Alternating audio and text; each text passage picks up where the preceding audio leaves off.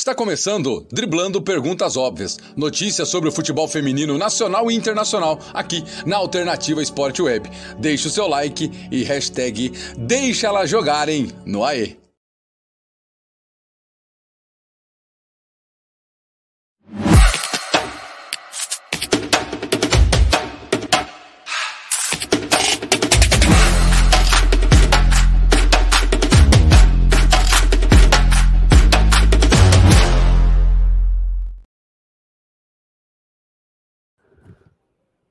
Boa noite, boa noite a galera de casa que vai nos acompanhando, que vai acompanhar ao vivo aqui o nosso DPO número 19, para a gente falar muita coisa hoje e mais sobre futebol feminino, futebol nacional voltando, muita coisa para a gente poder conversar aqui com vocês e principalmente também quem estiver nos ouvindo aí pelas plataformas de áudio, viu? Os streams de áudio aí também já segue aí a alternativa, já ativa aí o seu sua notificaçãozinha para receber o episódio toda semana e manda seu feedback também, tá? Aquele abraço maravilhoso a todos que vão chegando. Vamos começar o episódio. Antes de mais nada, Rodrigo, seja muito bem-vindo, meu parceiro. Mais uma para conta, hashtag 19 hoje. Hashtag 19, muito boa noite, pessoal. Muito, boa noite, Sérgio. Hoje, hoje, mais uma vez, estamos aqui nós dois. Esse é o Driblando Perguntas Óbvias número 19, exatamente. E hoje é o terceiro também episódio de 2023, se não me engano. É, a cada semana, gente, a gente tenta aprimorar algum aspecto né, desse podcast. Eu acho que esse fluxo de, de, de, de trabalho né, de, de, dessa semana foi legal, Sérgio, sinceramente. E vamos ver como é que a gente vai fluir aqui é, é, hoje, né? Hoje a gente vai falar de convocação da seleção brasileira né, para a She Believes. É, onde a gente vai tentar aprofundar um pouquinho né, a, a, a compreensão de alguma divisão que existe de percepções sobre o trabalho da Pia. Vai tentar abordar um pouquinho isso aqui e, e, claro, falar um pouco do que a gente pensa, mas também ter essa compreensão um pouco mais ampla. É, a gente tem um fim de janela de transferências de inverno da Europa, né? As últimas transferências realizadas, as principais, e algumas transferências recordes rejeitadas, sério. A gente teve também a gente tem também as expectativas para a Supercopa do Brasil, que vai começar nesse sábado. Enfim, nas ligas a gente teve algumas evoluções do Lyon, o Clássico de Milão. É, enfim, e finalmente a gente vai conseguir falar um pouco do Levante também hoje.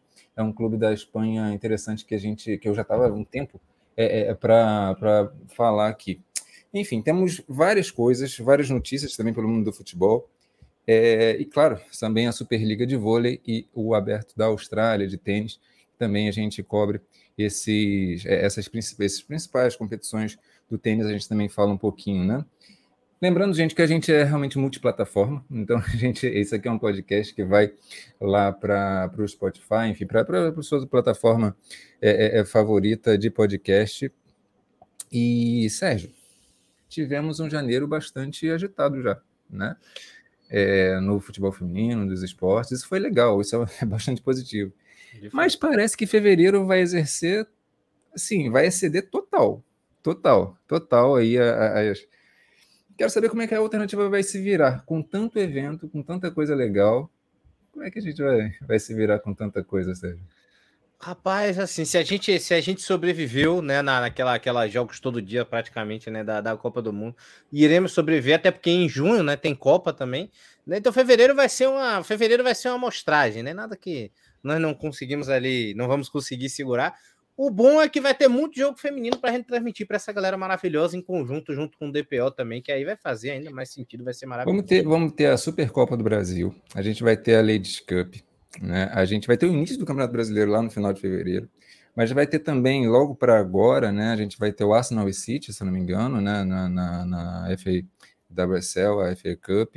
Várias coisas do feminino, de fato, né? E também a NBA. A gente vai, ter. Vai ter Arsenal e City também, se eu não me engano, na, na, na liga. Tipo, tem na, tem na, F, na FA w, WSL e tem no domingo de manhã também. É, o Arsenal City, se não me engano, era a estreia. Seria a estreia da WSL e que acabou não acontecendo por causa da morte da rainha, aí passaram para agora. Exatamente. Bastante coisa, hein, Sérgio? Bastante coisa. Vai ter, vai ter também aí, como ele falou, recomeçando a Women Champions League. Agora não vai ser início de março, mais ou menos, né? Começa junto com a junto com a masculina. Vai ter, vai ter como você falou, né? Tem, tem NBA chegando aí com a, com a questão do LeBron, chegando reta final também. É, vai ter o Mundial de Clubes agora no começo do ano. Vamos acompanhar o Mengão, mas vai ter, ter muita coisa para gente, a gente, gente ver e acompanhar. O importante é que fevereiro vai ser o mês dos esportes nas alternativas. Tá rolando Copa do Brasil de vôlei, é de vôlei feminino. Superliga vai entrando em reta final, já tá no retorno é só loucura. Só coisa loucura boa, tá? Não é para dizer que é dá, dá um sentido de desorganização, coisa boa, muita coisa para a gente acompanhar e só enriquecer ainda mais esse podcast maravilhoso aqui, viu? Aproveitar antes da gente dar aquele início, só dar boa noite pro Breno Carlos, tá? Boa noite também pro Fernando Oliveira, junto com a gente aqui. que o Rodrigo roubou as camisas da Lucy Bronze e da Walsh, viu? É, roubaram, né, no cara. Não, tá, tá, fique tranquilo, fique, está em tá cima da cama. O, o, homem não ia perder essas camisas, rapaz. Dizendo que o, o Leandrão Monteiro junto com a gente. E o Fernando Oliveira falando do Levante da Bela Alba Redondo, jogadoraça. Exatamente. Viu? E o Leandro Monteiro falando Al Hilal ou o Idade Casablanca, viu? É, quando chega um palpite desse, Rodrigo, vamos falar então de campeonato francês, que eu acho que tem tudo a ver. que eu acho que tem tudo a ver para a gente começar falando, viu? Brincadeira, um abraço pro Leandrão. Mas vamos começar falando da equipe do PSG. Né? Inclusive, numa conversa após, é, pré o podcast, né? Eu tava falando, rapaz, o PSG não construiu tanto. O PSG foi mal? E aí eu estendo a pergunta para você, Rodrigo. 2 a 0 o PSG foi mal? A gente tem que analisar alguns contextos, né? A gente vai falar hoje não exatamente do campeonato francês, mas da Copa da França. É, vamos lá. Uh, primeiro, a Copa da França está nas oitavas de finais, né? Essa semana a gente é, não teve a rodada do campeonato francês. E a gente vai se restringir nessas oitavas de finais justamente ao PSG e Lyon. Mas lembrando que os classificados das quartas são Lyon, Marseille, PSG, Evian, Bordeaux, Nantes, Fleury e Stade de Reims. Vamos lá. Esse jogo do PSG, ele marca alguns pontos para mim do processo de evolução do PSG. Tá? O primeiro ponto é justamente entender a, a Laurina Fazer, que é uma meio-campista muito promissora, muito promissora mesmo do, do, PSG, de 19 anos só. Ela começa o jogo na zaga, né? É, e é cheia de personalidade, ações é, é muito concretas para contribuir com a construção do jogo do, do PSG. E depois ela troca é, é com a outra meio-campista promissora também, é, é Jean-François, essa de 21 anos. Ela troca de posição, a Jean-François ela vai para a zaga e a, e a Fazer ela, ela vai mais ali para o meio e para o ataque. Né? É, mais do que promissoras, essas duas são realidade. Tá? É, é elas já são, dá para se dizer, e, e, e, assim, se atentem para esses nomes, né? São, são dois nomes do futebol francês que eu acho que vão ter um futuro bem interessante. A Jean-François e a Lorena Fazer, Fazer, elas estão sendo preparadas para serem, acho que, dois dos pilares é, é, do táticos e técnicos do, do PSG. E não à toa eu faço questão de falar justamente conjuntamente pilares táticos e técnicos, porque o PSG ele não dissocia essas duas coisas, tá? É, ele busca na formação das jogadoras desenvolver essas características que vão dar estilo a, a um único, a um estilo tão único que tem esse futebol do, do, do, do PSG no futebol de mulheres mundial inteiro, tá? É, o, o, PSG ele tem exatamente essa preocupação de fazer com que a, a, a tática ela seja muito aliada à, à técnica o tempo inteiro. É mais, inclusive, do que o Barcelona. Tá? O Barcelona a gente tem alguns aspectos, mas o PSG ele consegue. Cultural? Oi?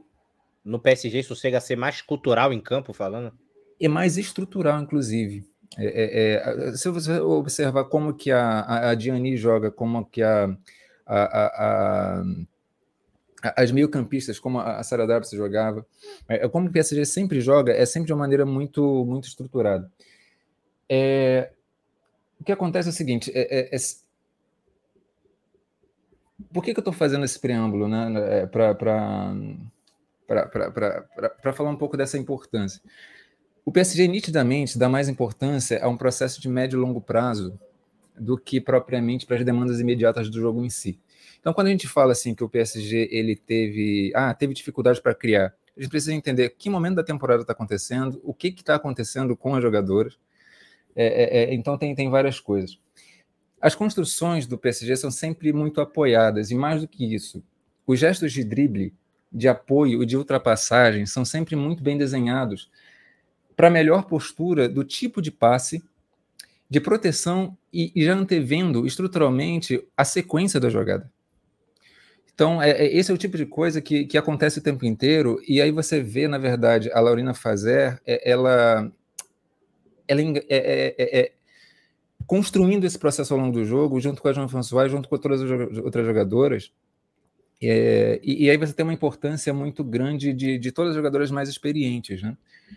E, e isso faz com que o, o, PSG ele, ele, ele, ele vá construindo ao longo do tempo uma, uma estrutura muito sólida muito, muito sólida a, a longo prazo. Então, eu queria trazer isso aqui, né? A, a importância que o PSG tem é, é para a base. Eu acho que é o time que, de novo, mais do que o Barcelona, é, é, é melhor constrói a formação das jogadoras, né? Para a sequência é, é, é, delas. Então, queria trazer um pouquinho isso e saber um pouquinho do que vocês pensam sobre isso. E você também, Sérgio.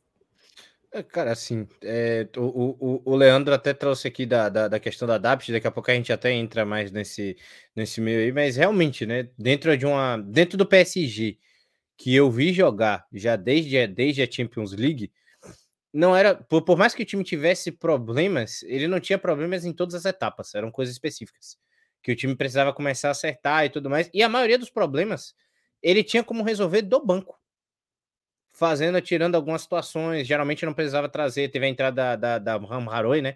Também, que aí, da, da Ram Haroi, que aí que começou a. Que o time começou a engrenar ainda mais, né? Ela deu uma certa organização ali a mais para o meio campo. A Ramona precisava ficar voltando para construir praticamente essa bola do meio campo. Depois disso, né, veio também a entrada da, da, da Jean François, e aos poucos ela foi se, se adaptando o time a fazer também, muito boa jogadora com isso, né, acho que a, que a, a Martens foi ficando um pouquinho mais de lado e tudo mais. Então, eu vi que o PSG ele, ele caminha, independente de quem tá ali, ele caminha em direção daquela estrutura e ele começa a se moldar e se montar. Isso é isso de fato é interessante. É uma coisa que eu, que eu não, não, não tinha visualizado com, com o Primor, a maneira que você conseguiu visualizar ali, mas pô, é, é, é, era um time que dá, dá para ver que tem algo. Tem, tem, tem algo especial ali, não é algo não é algo deixado para trás. E é isso, é, por exemplo, a importância da Georro para essa sequência dessas jovens é, é muito grande. Né? Porque a Georro ela vai fazer exatamente isso em todas as ações de apoio dela.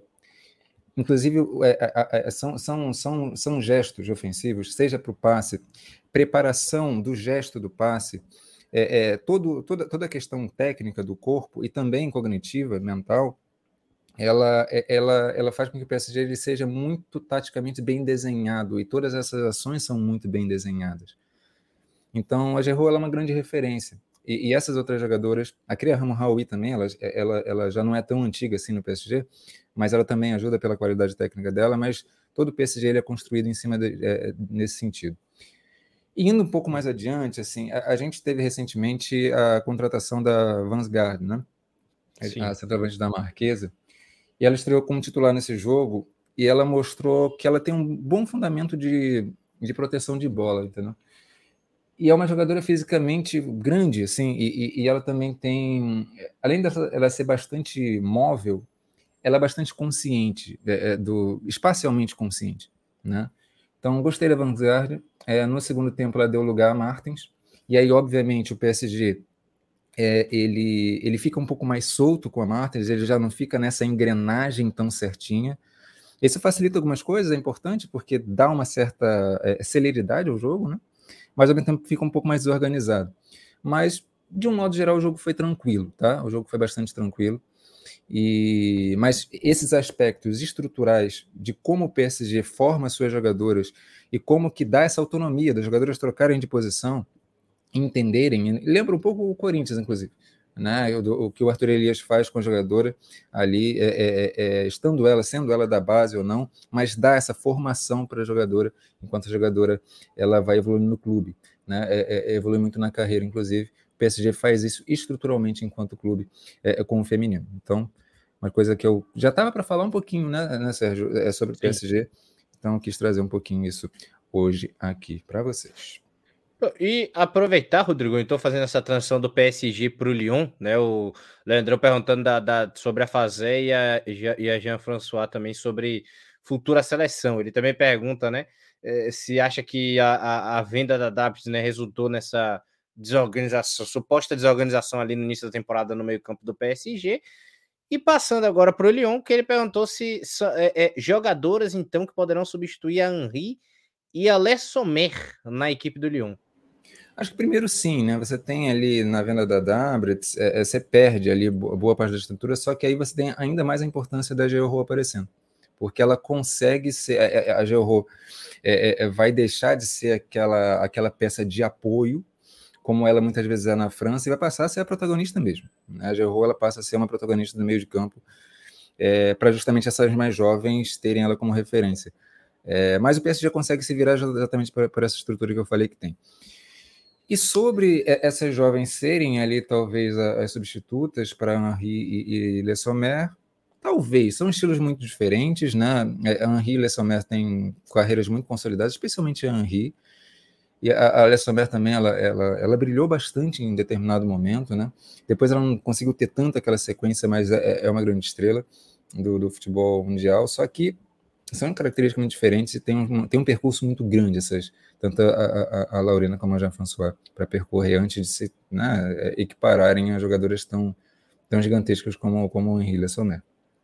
É, então, falando sobre o Lyon, o Lyon venceu por 2 a 0 a equipe do Montpellier, Rodrigão. E dá para ver uma certa melhora já na tal engrenagem né, da equipe do Lyon, a ponto da Le conseguir encaixar em alguns momentos. Exatamente, né? É uma coisa que eu acho importante a gente olhar é, é para a estrutura de desenvolvimento do, do Lyon nessa temporada, né? É que, é, vamos lá. O Lyon tem umas particularidades. É, o Lyon tem, tem um estilo que é característico, mas ele não é característico. É claro que o Lyon trabalha a base, mas ele, ele vai muito. É, as engrenagens, o Lyon ele não projeta tanto como vai ser essas engrenagens na formação das jogadoras. É, é, é meio que o contrário, sabe? As jogadoras vão se adaptando a um determinado estilo, mas essa coisa ela não é tão projetada assim. O Lyon tem uma característica que nenhum outro clube tem, que é, é, é, tem umas jogadoras ali que são basicamente decenárias, ou seja, elas estão quase década ou mais de década. Então, se você for pegar, por exemplo, a Marojan, ela está na oitava temporada pelo clube. A Boko Bati está na sétima. A Renard está na décima sétima. Décima sétima? No Lyon. Marri tem, tá na 16 Henri tá na 15 a Malar tá na sexta, a Lessomer tá na 13 Casca Renault na 11 a Ada Hegerberg tá na nona. E por aí vai. Sem falar das jogadoras da base, né? A, a Malar, a Baixar, por exemplo. Então, é, esse time, ele joga há muito tempo. Há muito tempo. Então, quando a gente vai analisar assim, a questão da temporada, por que está oscilando, porque é, a questão do Leão ela é muito complexa. Ela é extremamente complexa. É difícil de analisar. O que dá para dizer desse jogo é, primeiro assim, Lyon e Montpellier jogaram praticamente semana passada pelo campeonato francês. Foi um 2 a 0 também e foi um 2 a 0 ruim. É, não, não foi boa a atuação do Lyon. Já dessa vez foi muito melhor. Foi o mesmo 2 a 0 mas foi muito melhor. Né? Então, eu acho que dá para dizer que o, o, Lyon, ele, com essas quatro jogadoras, né? a, a, Damares, a Lindsay Horan, a Marojan e a, e a Sara Dabritz, é, aproximou mais o meio campo, aproximou mais essas articulações. Isso fez com que a Sommer não precisasse voltar tanto para articular com o meio, porque é, é, não é a característica dela isso. Então, quando a bola chegar para articular, ela conseguia ser mais aguda. Então, acho que o, o Lyon, não que essa formação ela vá ser a, a principal do Lyon daqui para frente, mas com Montpellier foi possível fazer e isso dá uma proximidade maior. E eu acho que animicamente é, é, foi sensível a melhora do time. A atmosfera mudou sabe? Isso é importante, né? Para jogadores que jogam junto há tanto tempo, às vezes achar esse tom de novo é, é, é, é um pouco mais difícil, é um pouco mais complexo. Então, mais do que tudo, eu queria trazer isso. Assim, às vezes a gente analisa o Lyon uma, com um recorte muito curto é, é, da, da temporada e do tempo, mas com o Lyon especificamente é mais complexo esse negócio. Então, às vezes a gente sai um pouco do clichê, ah, o Lyon está mal, as jogadoras são velhas. Não se trata disso. Se trata muito mais de você oferecer as condições para que elas vão achando os gatilhos que elas sabem, elas encontram, né? E essa junção dessas quatro jogadoras que eu falei no meio ali, eu acho que facilitou bastante. É, e, e, e, eu acho que a WC saiu ganhando bastante. A WC fez um grande jogo de novo, só que mais integrado com o restante do time. A Marojan está encontrando é, é, é, o seu caminho ali, a Alessomer também. Enfim, gostei. Gostei, inclusive, da, da Lindsay Rona. E Mas foi interessante. Perguntas. Uma, é possível a WC fazer um jogo ruim? Agora, brincadeiras à parte. Sobre a, a defesa, né? Em alguns momentos eu vi o Montpellier conseguindo ser bastante agressivo, né? Só que a Renat, mesmo na sua 17 temporada, tem uma recuperação. Inclusive, foi um dos cortes que você tinha mandado lá no, lá no, no Zap, né? Sobre a recuperação de bola dela. Seria essa essa falha na proteção, no sistema defensivo, ainda a falta da Mbok Bati por conta da Vanessa Gills estar tá ocupando aquele lugar e ser uma zagueira mais pesada? Acho que sim, é, essa questão, o, Lyon, por jogar muito tempo junto, às vezes é difícil para jogador que está chegando agora, né? até para WC é, é um desafio também. É, jogador que está chegando agora entender como é que funciona esse sistema, porque se você erra o posicionamento, e aí o erro de posicionamento nem é um erro primário, é um erro é, é conceitual do Lyon, que tem, tem determinadas coisas que são específicas do Lyon. A Vanessa Gilles, até por, mais, até por ser um pouco mais pesada, realmente conta isso, né? É, tem, tem um pouquinho de dificuldade ali. E, e é muito importante o setor defensivo para o Lyon. É muito importante. O Lyon, sem o setor defensivo, ele não ataca direito. Tudo quebra, percebe? Então, é delicado, é delicado. E a outra pergunta que você fez foi, a, foi sobre a Dabrit. É possível, é possível ela jogar mal. É, acho que especialmente quando a Dabrit ela é porque ela funciona muito bem como elemento de giro da bola. Né? Então, quando Sim. você tem ali essa uma certa deficiência né, nessa companhia dela, às vezes ela vai ser forçada a tentar jogadas mais agudas e ou, ou, ou, ou quando ela tenta girar demais vai ficar vai parecer que ela está só jogando de lado, inserando bola. Então, às vezes acontece esse tipo de coisa. Mas quando você tem ali as companhias se, é, é, se posicionando bem, para receber essas bolas, aí a WC tende, tende, tende a, a, ir muito bem. A WC não é uma jogadora muito agressiva, a WC é uma jogadora mais de, de circular a bola, né? de circular a bola inteligente e entender o tempo do jogo. Ah, pô, mas isso do lado da Roura vai ser uma vai ser uma beleza, viu? O Leandro Monteiro botou aqui, talvez as falhas estejam em setores é, que ainda não há tanto entrosamento. O Fernando Oliveira dizendo que Henri e a Sommer já estão fazendo a Sommer, sim. O Leandro Monteiro ainda botou aqui, ó. Acho que quando a, está Ada dentro do campo, o nível do time na armação e no ataque aumenta bastante, né? Ela tem um bom entrosamento e visão de jogo, assim. E o Leandro ainda botou que viu na Champions passada, nem que a Ada não jogou maioria dos jogos. A Ada Hegerberg, né, que ainda está lesionada, né, está dentro da, da cartilha de mil e uma lesões do nosso querido Olympique Lyon, né, que aí quando estiver completo, aí os times que se preparem, né, porque aí vira um time extremamente agressivo, ainda mais com o acréscimo da Dabrits, viu? Rodrigo, vamos falar então agora de campeonato italiano. Vamos fazer essa transferência ali, descer, subir só um pouquinho, né, da França ali para a Itália, para pegar de ladinho ali, né, para o lado direito. Vamos falar de campeonato italiano, Copa da Itália, onde também a maioria dos times também conseguiu sair com resultado expressivo, né? É, e a Juventus venceu por, por 5 a 0 a Sampdoria. Uma goleada, uma goleada satisfatória, né, Rodrigo, da, da, da, da equipe italiana, já sem a, a Bonfantini, né? Mas a gente ainda vai falar isso mais para frente. Olha o microfone. Rodrigo, Rodrigo, microfone. Foi sensacional, sempre. É, realmente está errado aqui o placar, foi 5 a 0 e não 2. É, o que acontece? A Juventus. É, eu acho que a grande diferença do jogo da Juventus, ante, os dois jogos anteriores, que a Juventus teve muita dificuldade, para esse, é que o Juventus não teve dessa vez as amarras que tentava executar um jogo muito de, de um jogo apoiado, né? E sem essas amarras, a Juventus conseguiu jogar de uma maneira mais solta. Isso não significa que a Juventus teve um padrão de jogo, não, não significa mesmo. Não acho que a Juventus tenha ido tão bem assim, mas pela superioridade das jogadoras, eu acho que foi suficiente para fazer um bom jogo contra a Sampdoria e, e vencer por goleada.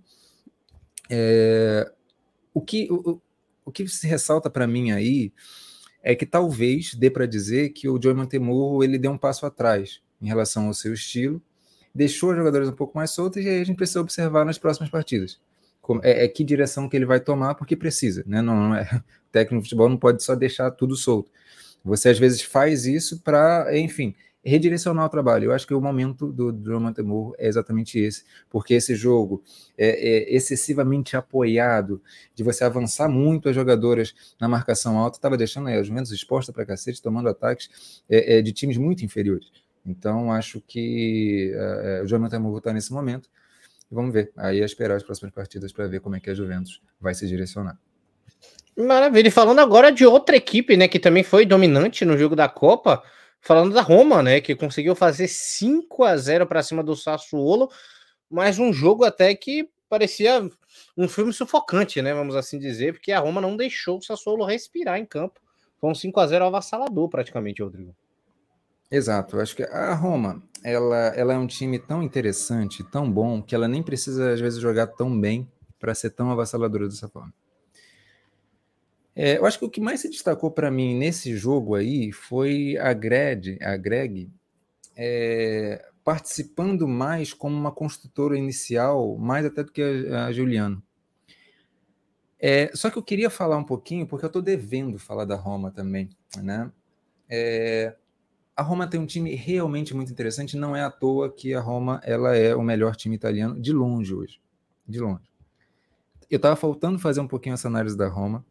Eu acho que até a Roma tem uma questão que quando ela, ela, ela não é exigida, ela, ela solta um pouco, ela, ela não fica tão fiel a uma estrutura de jogo, ela, ela começa a ficar um pouco mais relaxada. Talvez isso tenha é, é, colaborado para eu ter uma má impressão inicial da Roma.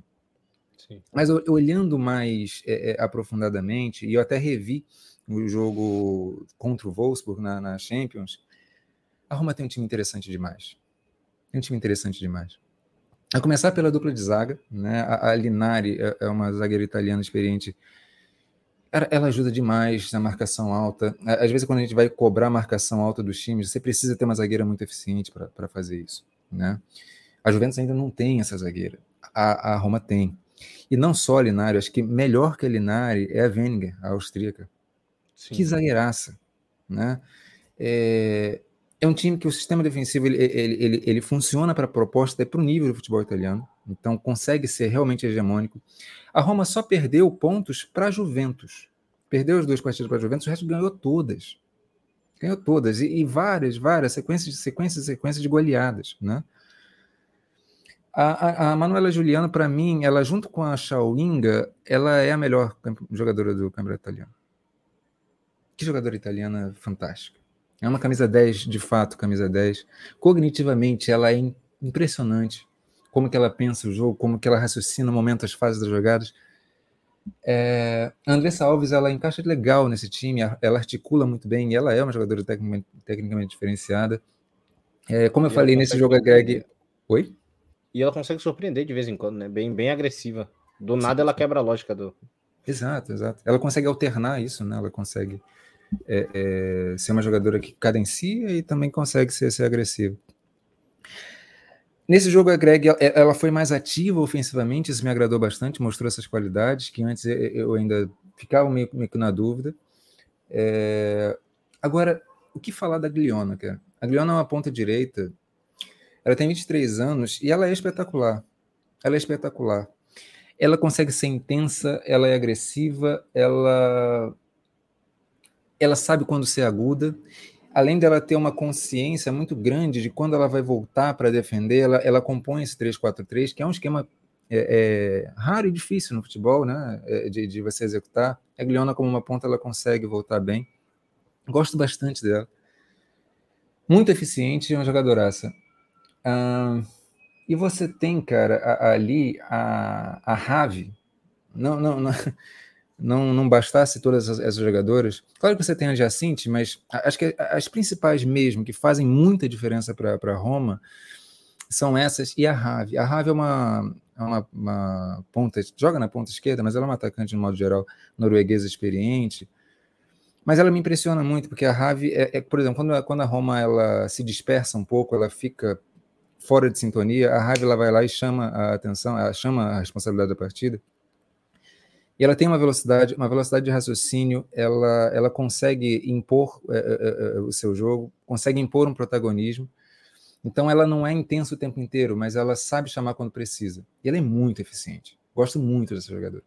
Então a Roma ela, ela é recheada de jogadoras que fazem muita diferença, né? Eu vou me restringir aqui, daria para falar de várias outras jogadoras, mas a, a, a, Roma, ela basicamente esse time aí titular, que daria para dizer, é um time muito interessante.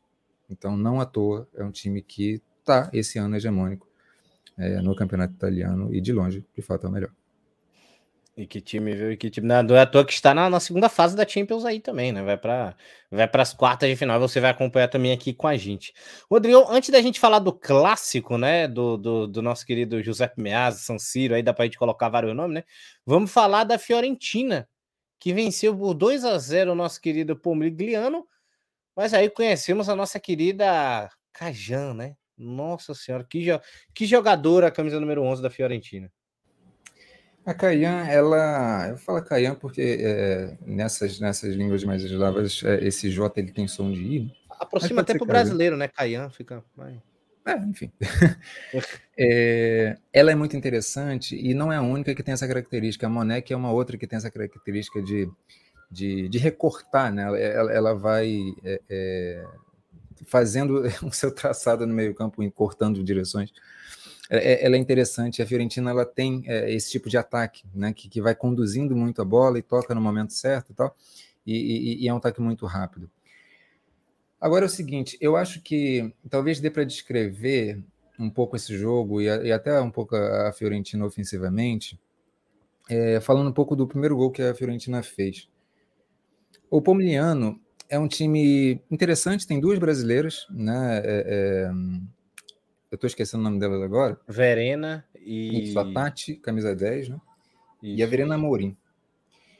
É, são jogadores que passaram pela vitória, inclusive, né? Eu fiquei sabendo depois.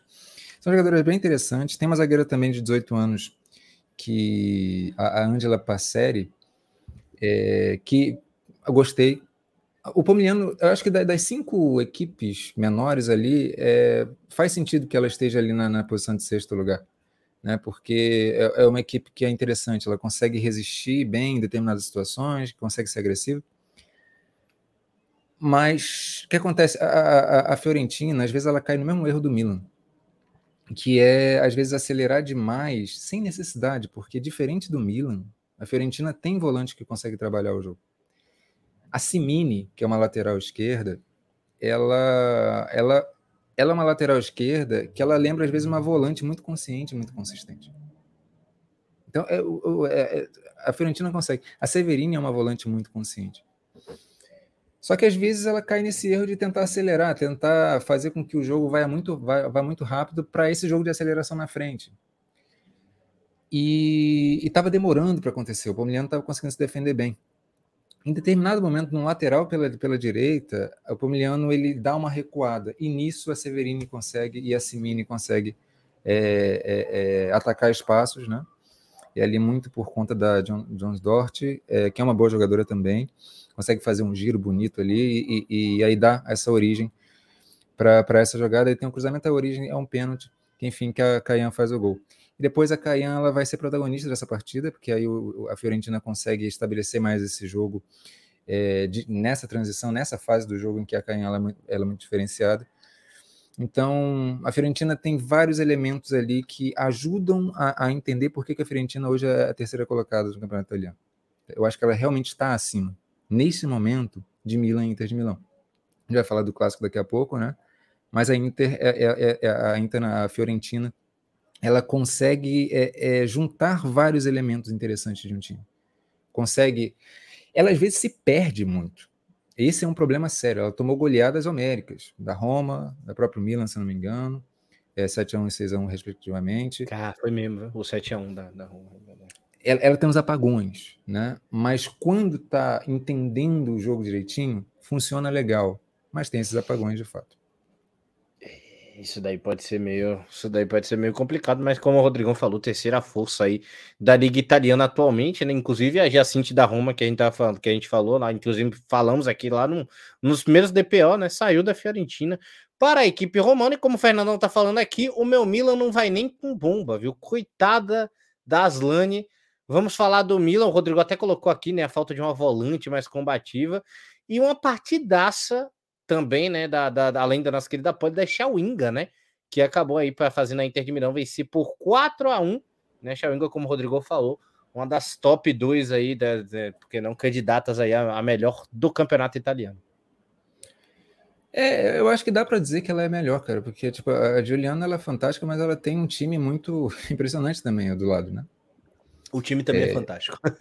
exato. Então a, a Shawinga, ela às vezes sozinha. Vezes, não é que o time seja ruim, a gente vai falar um pouquinho de, dessa Inter, vamos falar um pouquinho do contexto do jogo. Acho que o Milan teve problemas muito cedo. Acho que na, a Shawinga já fez primeira, já, já, já fez a diferença logo no primeiro lance aquele gol que aconteceu, ele aconteceu com um minuto.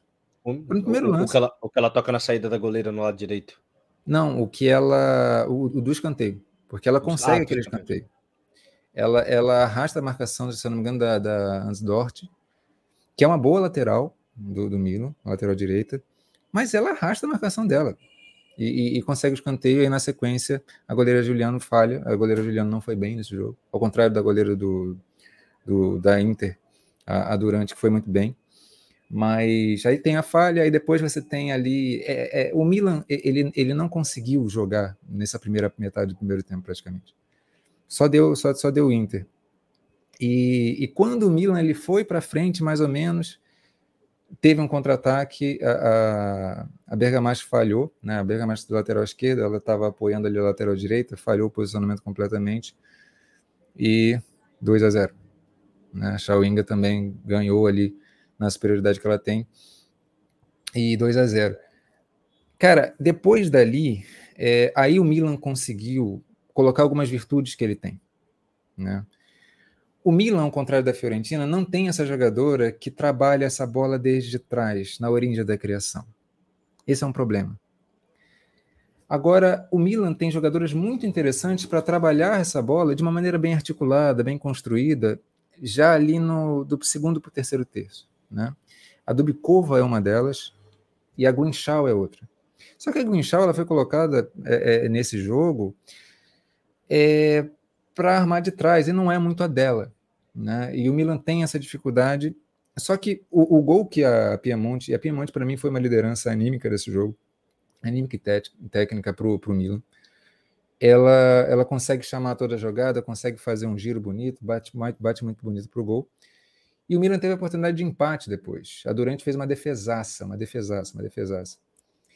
Só que depois você tem ali a, a, a Inter de Milão, ela, ela cedeu esse espaço porque não dá para ficar é, com a marcação alta o tempo inteiro. É, é simplesmente impossível. Então, aí deu chance para o Milan crescer. Depois, no segundo tempo, aí não tem como. Não tem como. É, o Milan começa a sentir falta de uma volante mais combativa. É, quando está de igual para igual, a Inter é muito superior. Agora, quando a, a Inter, ela, ela, de novo, tenta ali, ah, vamos dosar um pouco mais essa energia, aí o Milan consegue trabalhar bem, porque tem um time bom.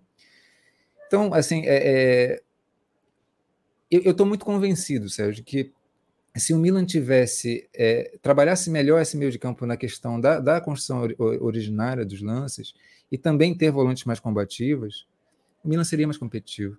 Porque tem um time interessante. Tem, é, tem um time interessante. Especialmente a Grinchal e a Dubkova. São jogadores que eu gosto muito. A Tomar também. É, todas elas são interessantes, sabe?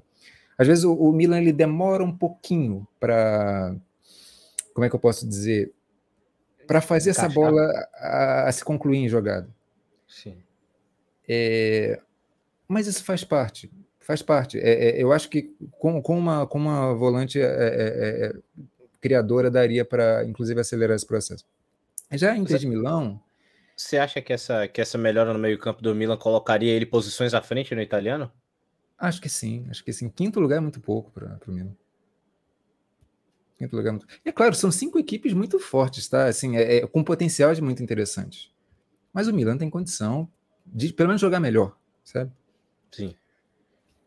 É, já a Inter de Milão, ela tem é, algumas jogadoras muito interessantes. É, a Santi é uma delas, né? A Caixauni é outra, elas têm características um pouco parecidas, elas são meio campistas, que elas não são muito agressivas, agressivas eh, ofensivamente, mas elas ajudam bastante, elas constroem muito bem, né?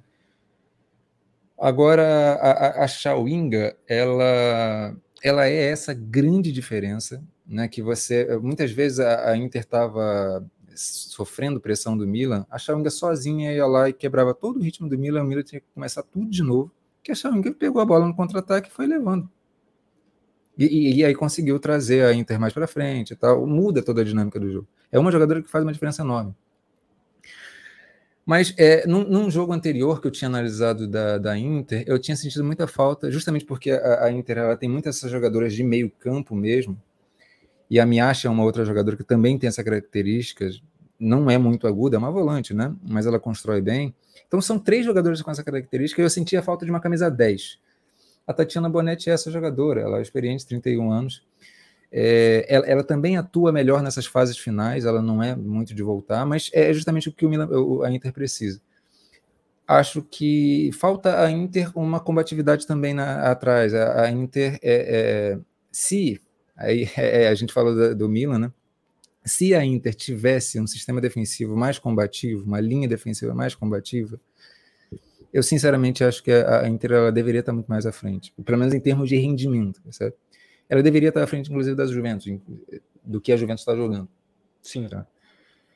Mas falta, falta essa linha defensiva mais agressiva, porque a, a Inter, ela, quando recua, deixa o time jogar. Né? Então, isso acabou acontecendo. Mas, de fato, nesse jogo, não deu para o Milan. De fato, não deu para o Milan. A Aslane, inclusive, perdeu o pênalti. A Aslane não jogou nem um pouco bem. É, eu acho que a questão ali é, é menos da Aslane em si e mais dessa dessa estrutura que o Milan tá.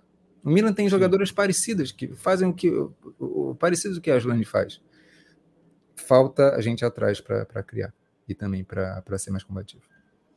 Para ajudar, a Aslane não vai fazer tudo sozinho, né? Então, o nosso querido Fernando Oliveira ainda, ainda tinha colocado aqui que o Renato tá arrumando o ninho para a chegada da Tassiane. O Leandro Monteiro dizendo que o meio campo da Alemanha é fortíssimo, sim. David Zoberdorf Magu. Lyon, se bobear, leva a Champions de novo. O, nosso querido Leandro Monteiro falou que viu similaridades entre Fiorentina e o Madrid CFF, né? É, consegue até jogar bem, mas é uma pane no sistema defensivo durante o jogo que pode resultar em goleadas. É, e o nosso querido Fernando Oliveira, que ainda botou aqui que o, que o Barcelona gosta da Roma cada jogo em um varejo. Só avisar o Breno Carlos, que ele falou da Putedias aqui também da Supercopa. Já já a gente vai passar por esses assuntos, aí eu vou deixar para passar a sua aí na hora que a gente tiver nos assuntos, inclusive.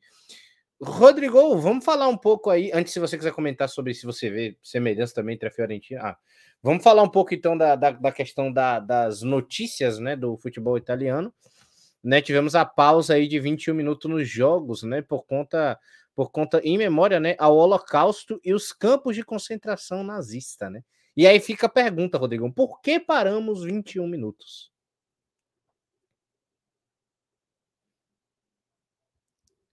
Por que paramos 21 minutos, Rodrigo?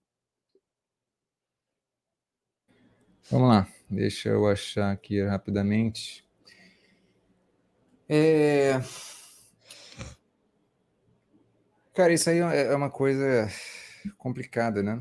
É, em Milão, é, 20 comboios saíram de uma estação chamada Estação 21. É, isso na Segunda Guerra para um campo de extermínio. Né? Então, por isso, aos 21 minutos, as partidas do campeonato italiano, especialmente essa do, do clássico de Milão, tiveram esse.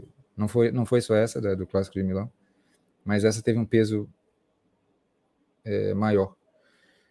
E aí, enfim, aquele praticamente um minuto de silêncio no meio, da, no meio do jogo, né?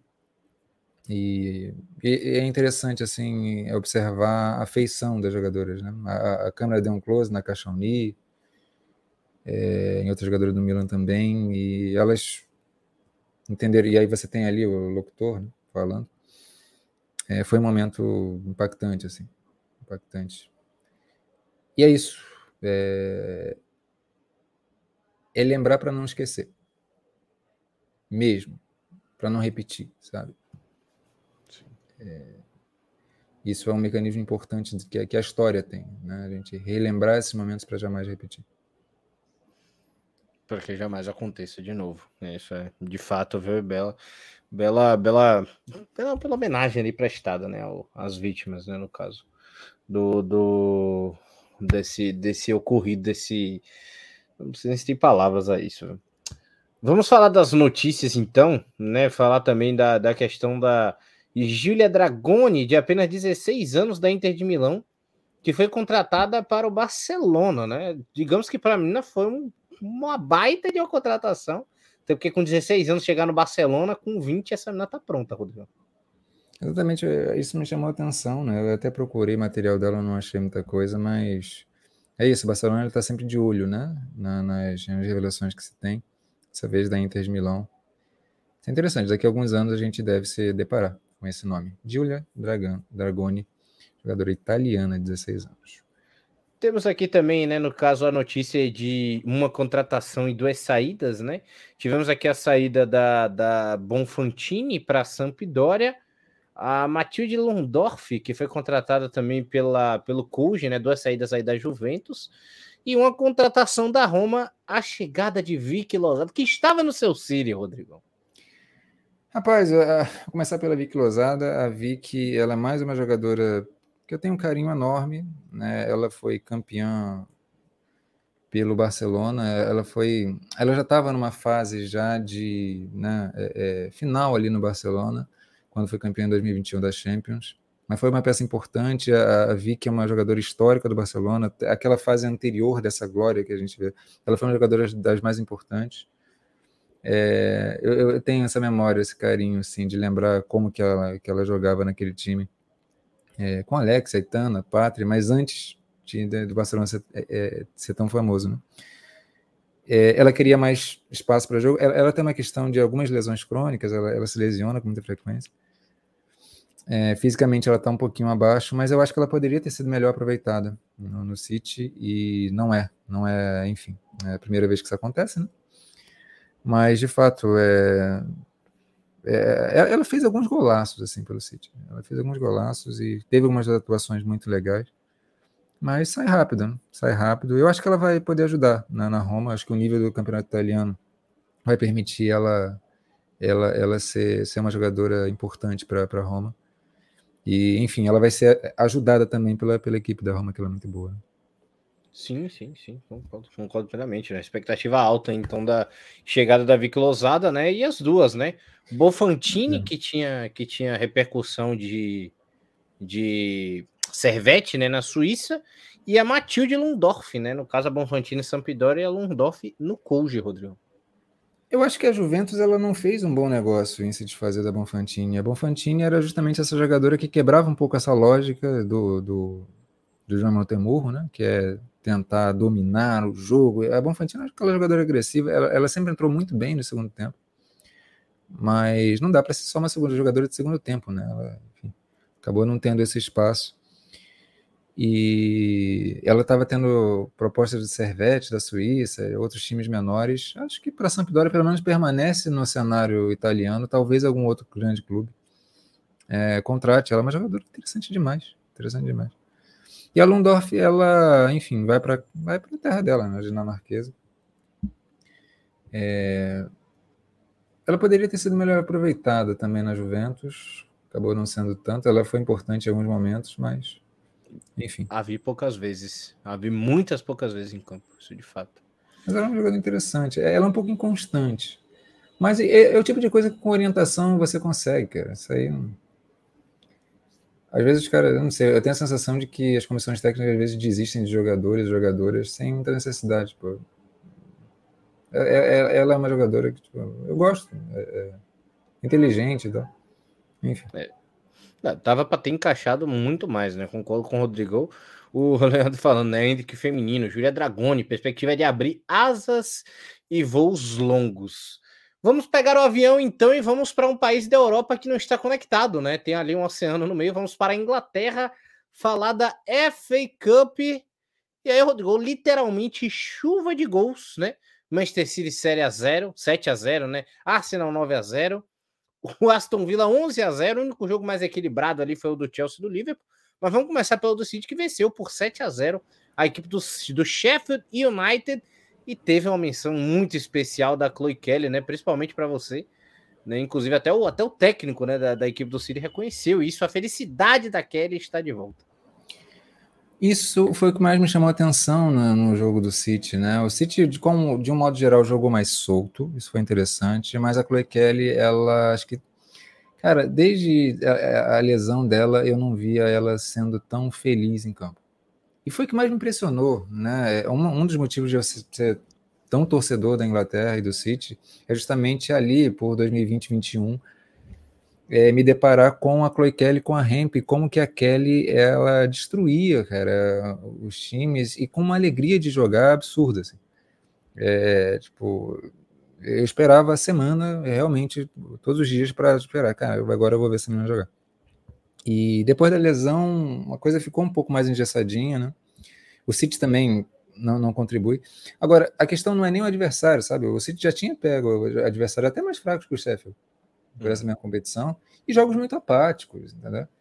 É, dessa vez não, dessa vez, especialmente pela Chloe Kelly, mas a, a, a Blackstad também jogou bem, enfim, a Kadisha, o time todo acho que jogou legalzinho, mas em especial a Chloe Kelly. É, gente, eu gostaria de morar na intuição da Chloe Kelly. É isso. Se tivesse um lugar no universo, eu queria... a intuição da Chloe Kelly. Ela é absurda. Lugar especial é para pessoas especiais. ela é criatura linda demais, assim. Espiritualmente, é impressionante. Não à toa que fez o gol do título da, da Euro para a Inglaterra. De fato, né? Grandíssima Chloe Kelly, viu? O, vamos falar também do Arsenal, né? Já que é confronto, inclusive, durante a semana, né? Pela, pela FA, é, é, FAWSL Cup, né? No caso, né, o Manchester City e Arsenal. Vamos falar de Arsenal goleando por 9 a 0 o Leeds United e a torcida comparecendo em peso, Rodrigo, comemorando junto com o time, né? Time empolgado, vencido por, por 9 a 0 Destaque também para a boa partida que fez a Gil Queiroz, viu? Para os brasileiros aí perguntando, querendo saber. Gostei da Gil, gostei da Gil Queiroz. Ela jogou bem, apesar de não ter feito gol, é, mas é, o time todo do Arsenal acho que jogou para a alegria da torcida. Eu falei da alegria da Chloe Kelly. Acho que o grande protagonista da alegria do jogo foi a torcida. Né? Não foram em número, não foi tão expressivo assim, foi 2.400 pessoas.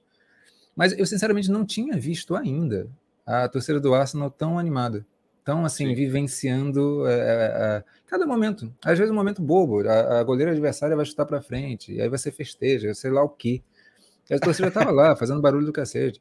É, cânticos diversos e tal. Não é aquela coisa chata do Chelsea, né? É, Chelsea, Chelsea. Ou então o Arsenal. Arsenal, Arsenal. Não, tipo, o Arsenal ele consegue ter várias... Ou então NBA. Def, defense, defense. É, é, o Arsenal feminino ele tá, tá sendo interessante nesse sentido. Assim, acho que é, eu acho que o ponto é esse. A torcida do, do Arsenal é, é feminina está criando uma identidade com o jogo do futebol feminino é, tá, tá diferente, tá legal, tá bonito, sabe? É, é, diferente, por exemplo, aqui no Brasil, você tem o Corinthians como uma, uma, grande torcida, mas a torcida ela ainda tem um jeitão muito masculino, né? Lá não, lá você já tem as referências, é, é, é as jogadoras, você tem muita criança, é, é, um clima muito diferente. Então isso me chamou bastante, bastante atenção. E o rendimento das jogadoras, que dá para destacar ali as estreias, né? A, a Catherine Mollerku foi, foi legal, gostei. A Pelova fez gol, inclusive, a Cu também. É, a Ju foi, foi legal também. E aí a gente vai comentar depois, teve uma estreante né, do, do, do, do, do, do Arsenal, com 16 aninhos, que também fez o seu gol, daqui a pouquinho a gente vai falar dela. Daqui a pouco a gente vai comentar um pouquinho mais. Vamos falar do 11 a 0 do Aston Villa, que sem brincadeira, né? Poderia ter sido 77 a 0, mas o Aston Villa ainda perdeu pênalti, perdeu um gol atrás do outro. E o 11 a 0, Rodrigo, me pareceu até pouco para o que o Aston Villa produziu em campo. Rolou uma certa displicência pela facilidade da partida? A gente pode até se questionar assim, por que, que a gente está falando desses jogos né, do, do, do inglês é muito pela competição. Eu acho essa competição interessante porque ela reúne não só é, porque essa equipe, é, essa competição não é a FA WSL, ela não é a WSL. É FA WSL. Por quê? A WSL ela reúne basicamente primeira e segunda divisão. Tem esse nome WSL, né? Essa aqui é mais ampla, é da Federação Inglesa como um todo. Então, são basicamente 11 divisões ali, e as equipes disputam dessas 11 divisões até chegar nessas fases finais. Então, por isso que às vezes a gente é, encontra esse, esses times de quinta, quarta divisão, encontrando esses grandes. E é uma, é uma festa, na verdade, para jogadoras que vão tomar de 11, vão, mas para elas é, é motivo de, de orgulho, sabe? É... E depois a gente vai falar também de uma história que tem relacionada a isso. O destaque aí é justamente a Rachel Daly, né? É, é, fez quatro gols, é, ter perdido o pênalti. Como sempre, ela é um destaque da partida. E o Aston Villa, cara, é, é, acho que é normal isso, né? Uma certa, não diria displicência, não. Acho que o Aston Villa tem mecânicas de jogo já bem desenvolvidas e, e trabalha bem essas mecânicas. Eu acho que isso é mais importante, sabe? É, é, é normal dar uma relaxada nesses momentos. E mas é essa questão que eu sempre falo, a questão intuitiva, é, é, ela funciona bem. E é isso, nesses jogos não, não, não exige muito. Acho que tá, tá dentro do ok, dentro do aceitável. É, de fato, 11 a 0 aí para cima do Fly, do Field, né? Perdão. Vamos falar agora também do, do jogo que era para ser, não era para ser tão disputado, mas acabou que foi, né? 3 a 2 Chelsea para cima do Liverpool. Lembrando que o Chelsea nunca esteve atrás do placar, né? Sempre na frente, abriu 2 a 0, o Liverpool fez o primeiro, fez 3 a 1, o Liverpool fez o segundo. E eu fiquei com a leve impressão que mais do que o Aston Villa, o Chelsea apenas com 3 a 1 no placar estava mais displicente do que a equipe do Aston Villa. Você até falou isso da do Pomigliano. Uhum. O Chelsea baixou as linhas, relaxou, estava tudo tranquilo, como se o jogo ali dele tivesse tudo certo já. Olha, não é comparando, não, mas eu, eu, falei anteriormente do PSG que o PSG tem uma estrutura de jogo é, é, é, é muito sofisticada, né? E aí, às vezes, para você é, criar jogadora naquele cenário, você precisa exercitar muito aquilo. O Chelsea ele não chega a ser isso, mas para o nível do futebol inglês é, é um pouco, tem, tem alguns elementos disso. Por que eu estou dizendo isso? que o jogo do, do, PS, do, do, Chelsea ele tem muito dessa estrutura de sustentação da parte física, de não ficar se atirando o tempo inteiro. Você tem, tem algumas complexidades atuando ali coletivas que às vezes o time ele, ele basicamente está passando o tempo de uma maneira produtiva, minimamente. É isso. Porque é, é esforçoso determinadas fases do jogo em que você precisa construir. Que a, a, a construção do Chelsea também tem essa questão de, de ser complexo e isso exige. Isso exige cognitivamente, exige é, é, fisicamente a, a, todas as movimentações. Basta você ver o tipo de movimentação que a Eric Cuff faz o tempo inteiro. É, não é fácil jogar uma temporada inteira todos os jogos da mesma maneira. Sim. Então o Chelsea, ele, em muitos momentos, ele vai dar uma administrada. Então ele faz um jogo mais sofisticado de posse de bola é, e vai confiar na Sanquer basicamente, porque ela vai ser essa jogadora mais agressiva, essa vai ser, vai ser essa jogadora que vai tentar umas finalizações que ninguém tenta, e o primeiro gol é exatamente isso. Sim. A forma como ela bate na bola é um absurdo. E ela faz o hat-trick. Então, o Chelsea, ele, coletivamente, ele administra. Olha, a gente vai administrar a parte física, a gente vai administrar o domínio do jogo, e a Sanquer resolve. E é isso que acontece. É, é, claro que você tem ali outras peças que são muito importantes, né? A Lauren James sempre como um destaque, está cada vez mais sendo destaque. Mas coletivamente o Chelsea é isso. Em determinados momentos ele dá uma freada porque a, a temporada é pesada, né?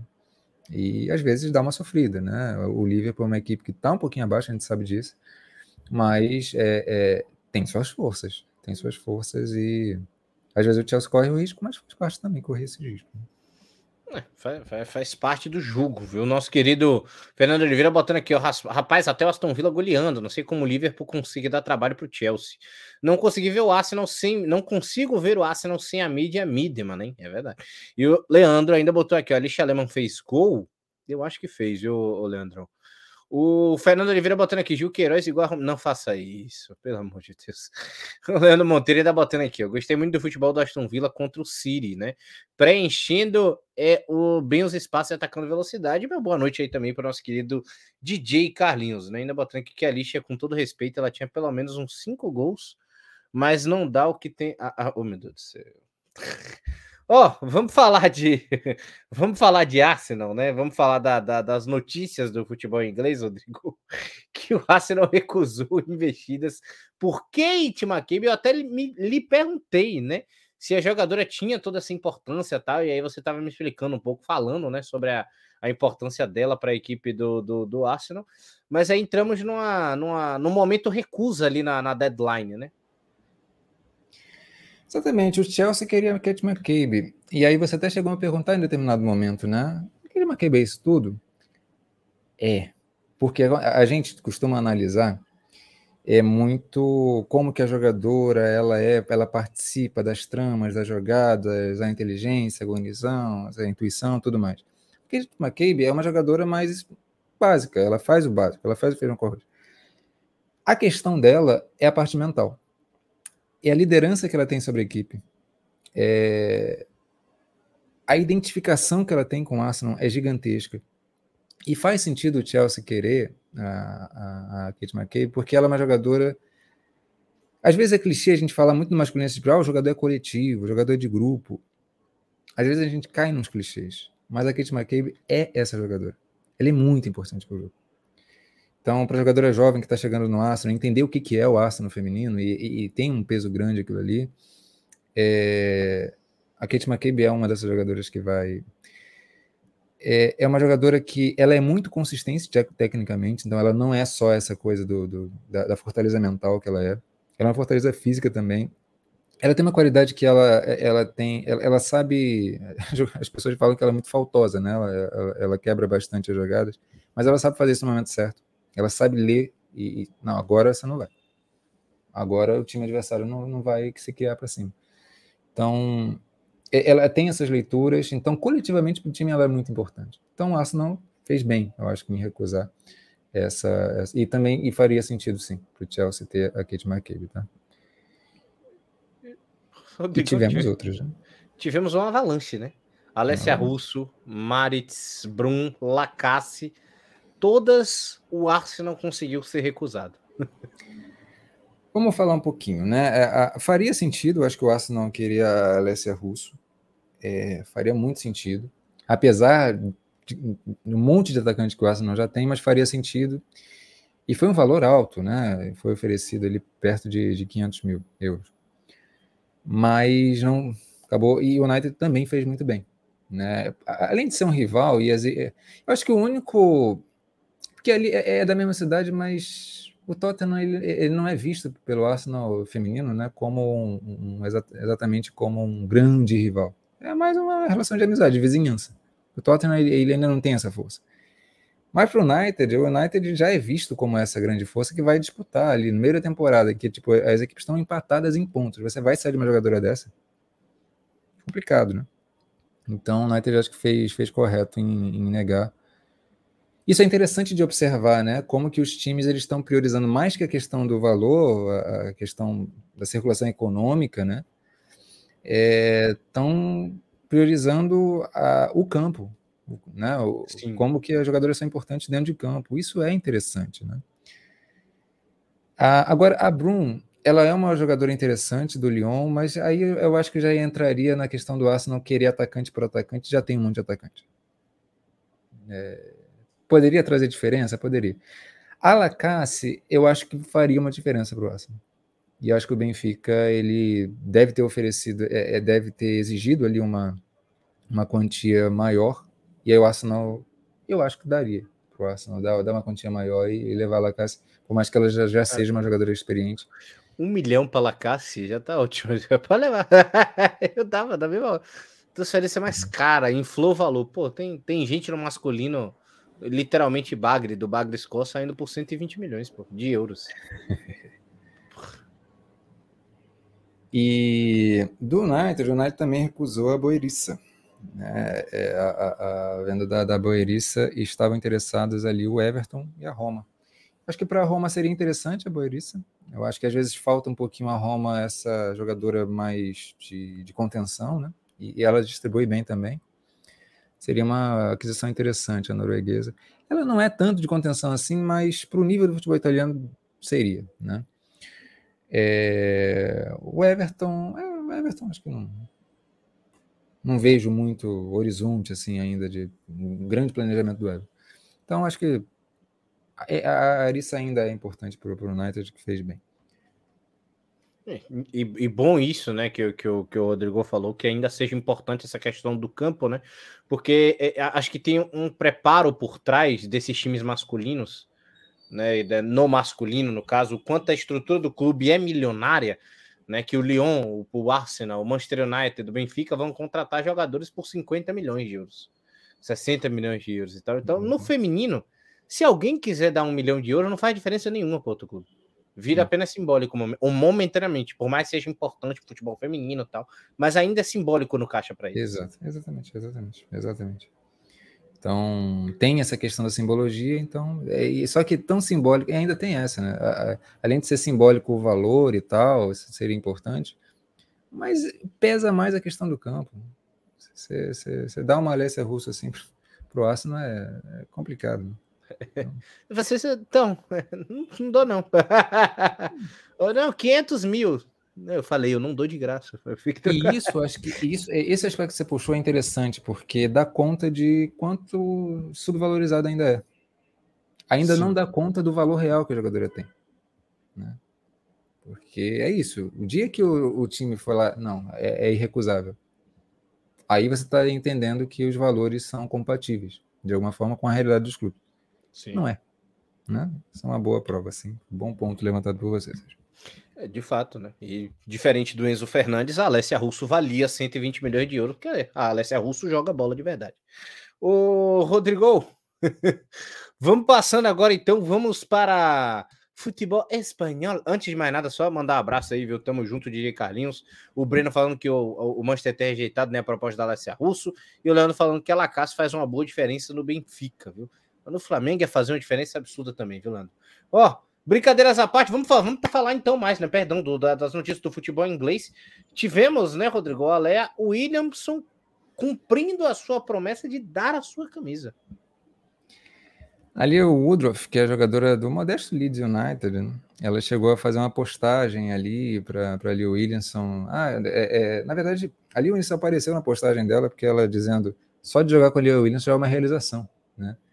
Algo nesse sentido, e ali, vamos trocar a camisa? E aí ela, pô, como assim? E realmente, trocaram ali o Williams só deixou a camisa com ela. Tem um videozinho legal do, nas redes sociais e, enfim. Quando eu falei da quão especial são essas competições, né? São clubes às vezes ali de quarta e quinta divisão. É, enfim, além de, de fazer essa questão que eu falei, né, da, da, da, torcida se engajar de um jeito diferente, é uma atmosfera diferente, é uma atmosfera de festa, basicamente. É, enfim, tem, tem, tem esses momentos especiais. E tem a Michelle Agemang, né, inglesa, 16 anos, fez seu primeiro gol pelo profissional no Arsenal. É, um dos gols nessa goleada de 9 a 0 do Leeds, em cima do Leeds, é, foi dela. Enfim, tá aí. Momento também especial.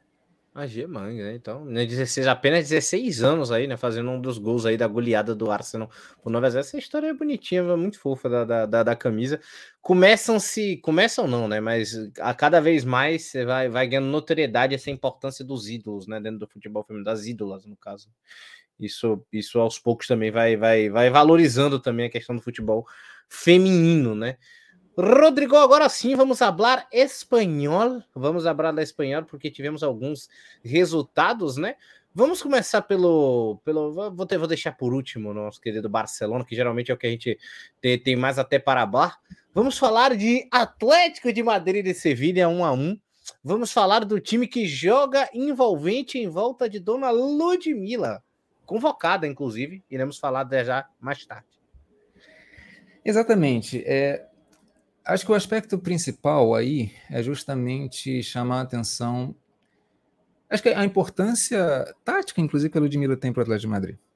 A gente pode discutir vários aspectos dela, mas ela tem uma presença física que permite ao Atlético de Madrid potencializar, quando ela está presente, todas as jogadoras de armação do, do Atlético de Madrid. Isso de fato aconteceu. Só que é, como ela está voltando de lesão, ela teve muitos erros técnicos, mais do que ela costuma. Isso quebrou bastante, especialmente no primeiro tempo, as sequências das jogadas do Atlético de Madrid. Quebrou muito, É, uma exceção vai acontecer exatamente no primeiro gol do, do Atlético, quer dizer, o único gol do, do, do Atlético. Que que acontece? A, a Eva Navarro, ela é uma jogadora muito interessante. Muito, muito, muito interessante da espanhola.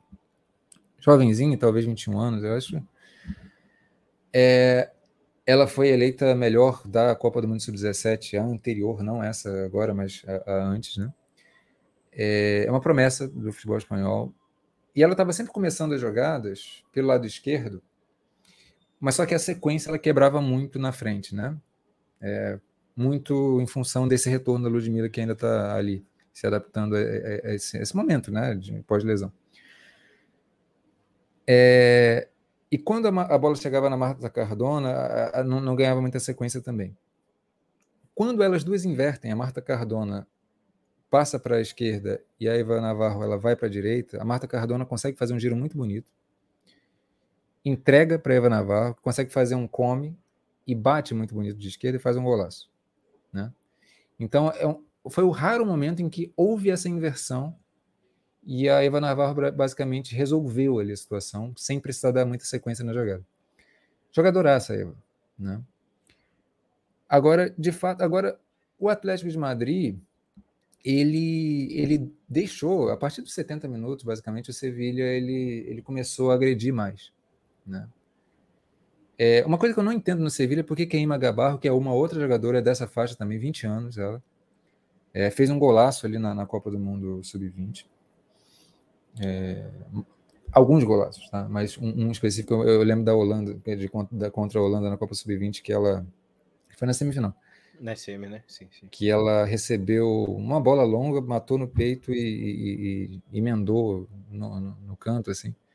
Uma movimentação muito bonita. Ela é uma jogadora muito inteligente e ela joga pouco. Acho que o Sevilla tem. Ela explora muito pouco essa jogadora. E ela entrou, deu uma ajudada ali, criou uma pressão e conseguiu um empate no, no, no final. E é, é, é, o quarto empate seguido do Atlético. O Atlético praticamente está fora da Champions League. Sim. É uma equipe que, justamente por causa do Levante, o Levante está muito consistente, a gente vai falar dele. Mas, de fato, o Atlético ele, ele deixa a desejar. Tem jogadoras, tem jogadoras para se construir melhor no campeonato.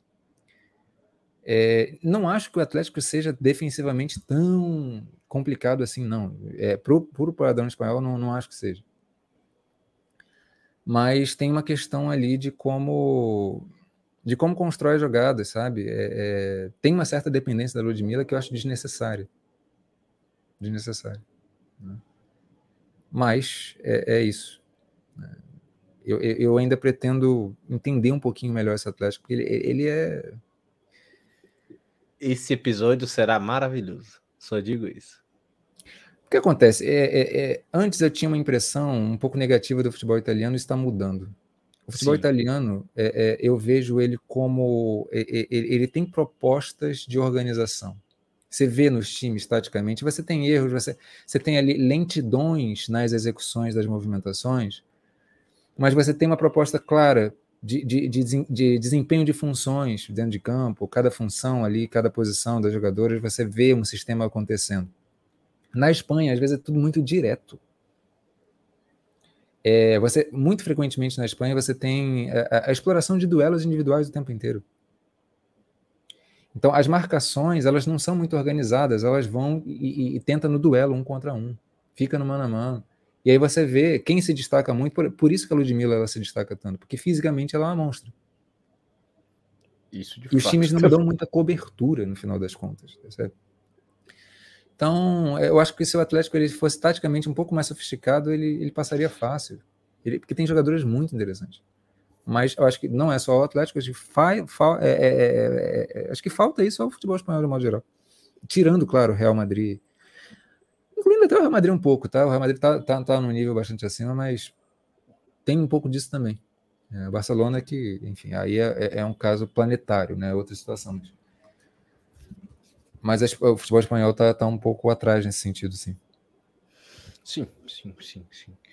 E se a gente passar agora de Sevilha, Rodrigo, falar para quem Sevilha Atlético de Madrid, passar para quem de fato está consistente, o Levante, que venceu por 3 a 1 ao Rama, né? Lembrando que o Levante é o ex-time da, da Juqueiroz, né? Que já tinha jogado lá também na temporada anterior. Venceu por 3 a 1 com um show de Alba Redondo. É isso. Acho que é, faltava um pouco a gente falar do, do Levante, né?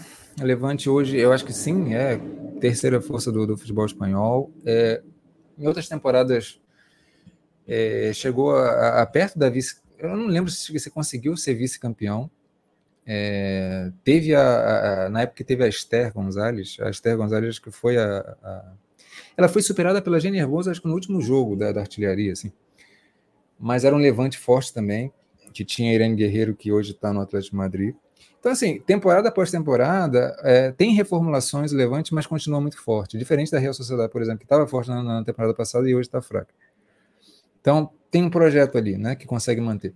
Agora, em termos de jogadoras, é, acho que as três jogadoras de frente são ela, Mayra Ramírez, colombiana. É isso. Isso que eu falei do futebol espanhol, é, ser agressivo, um contra um, explorar isso, e ter uma consistência mínima no meio de campo que permita isso se repetir com frequência, eu acho que o Levante é a expressão quase que máxima disso. Do futebol espanhol, tirando os grandes, os maiores. É por isso que ele tem tanta eficiência. Está na oitava vitória seguida no é Campeonato coisa de Barcelona isso aí, sinceramente. Oi? Isso é coisa de Barcelona, né? Nem Real Madrid consegue ter oito vitórias seguidas praticamente. Eu não sei como que tá o Real, é, mas o Real ele, ele, consegue isso sim, mas é que o Real e o Barcelona estão um pouquinho à frente mesmo, né? Quer dizer, o Barcelona muito, mas o Real está à frente também. Mas o Levante, dentre essas equipes normais, vamos dizer assim, com investimentos mais é, padrão dentro do futebol espanhol, é, ela consegue ser a sua expressão máxima. Então tem a, a Mayra Ramírez, essa colombiana. A Alba Redondo é uma jogadora bem diferenciadinha. Bem diferenciadinha. Ela a Alba Redondo, eu acho que ela é uma jogadora inquieta. Ela, ela é inquieta. Ela, ela, ela não se contenta em fazer o padrão sempre e repetir. Não, é, é, ela muda as coisas. Ela muda a execução dela. Ela, isso eu acho uma virtude bem interessante, porque quando as coisas não estão dando certo, ela vai lá, muda e até dá certo. Ela tem essa característica. E tem uma outra jogadora também, a Andonova, que é da Macedônia. Eu gosto muito dela. Todas elas têm uma característica interessante que é receber essa bola mais vertical, girar e, e, e ter né, no, no, horizonte, o front, e distribuir bem o jogo. Cada uma com suas características. A Andonova tem mais uma coisa de distribuição. A Alba Redondo, é, ela mescla um pouquinho mais. A Mayra Ramirez, ela é mais agressiva.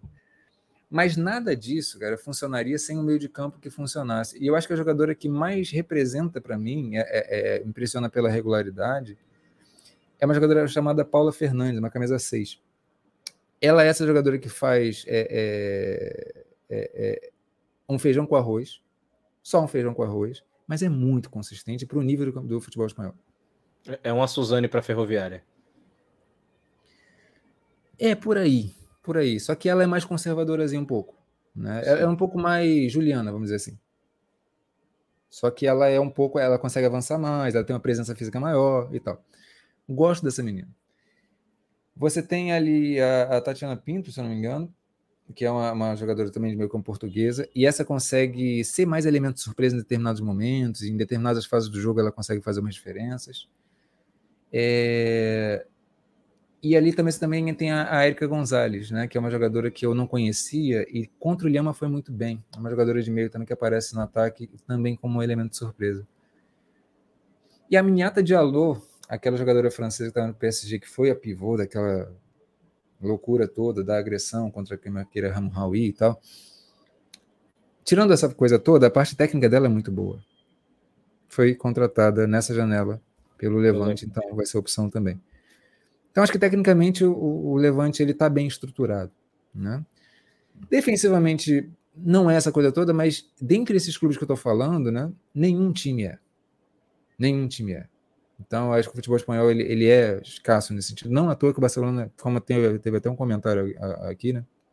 Não à toa o Barcelona ele passa o carro por cima dessas equipes todas. Se bem que contra o Levante foi só 2 a 1 um. né? O Levante foi só 2 a 1 Tem a Antônia.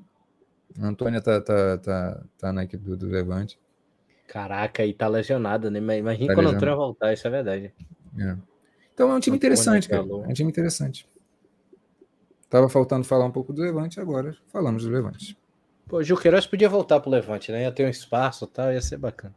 Porque agora fiquei até empolgado. Não, mas lá, por mais que ela desse é, é, o time dando certo, você não tem a visibilidade, né? Sim. É diferente, assim, um Arsenal, tipo, ela é, é, outra coisa. Acho que foi, foi um salto na carreira importante. Ficar no Levante já, acho que ela, ela tem que almejar mais. Assim. Sim, sim, sim. Isso de fato, viu? O nosso querido Andrão vai falando do passar o carro, falando da Ganotti, no caso do Corinthians é uma Zanotti, né? E falando da Navarro, jogou sub-20 ano passado, se não me engano, né? Com Cardona, Leice Santos, que ele poderia ter a melhor articulação no ataque do Atlético de Madrid. E passando em Madrid, vamos falar do Real Madrid, que venceu, não sei se dá para dizer por apenas 2 a 1 a equipe do Atlético de Bilbao, Rodrigão, mas Venceu a equipe do Real Madrid, vai tentando se recuperar na tabela, né? Tentando encontrar ainda a segunda posição. Sinceramente, Sérgio, às vezes eu, eu, eu acho que esse Real Madrid atual, ele tá tão à frente da liga que às vezes ele não tem a presença de espírito necessária para jogar os jogos da liga. Caramba. É como se ele entrasse num, num, piloto automático de ah, vai ser suficiente o que a gente tem para ganhar. E entra de fato num piloto automático. Pode falar. Você acha que falta algo do Toril para isso, motivar essa, essas meninas dentro de campo? Sem dúvida, sem dúvida. Mas tem também um elemento que eu acho que o, o baque que foi a eliminação na, na, primeira fase da Champions conta, né? Não é que o Real Madrid ele jogue desanimado, mas é que, é, é que é, ele sabe que é muito superior e ele começa a não vivenciar algumas nuances que são importantes para criar vantagem, criar esse segundo gol de diferença, criar o terceiro gol de diferença. Então, o, Real Madrid, muitas vezes, ele, é, ele passa essa nítida sensação mesmo de que, é, é, no, no, fundo, ele está querendo disputar mata-mata, ele está querendo disputar grandes competições. E esses jogos, às vezes, exigem. O Real Madrid, eu não vou falar dos jogos últimos mesmo, né? Por exemplo, o Real Madrid ele jogou com o Real Sociedade e goleou.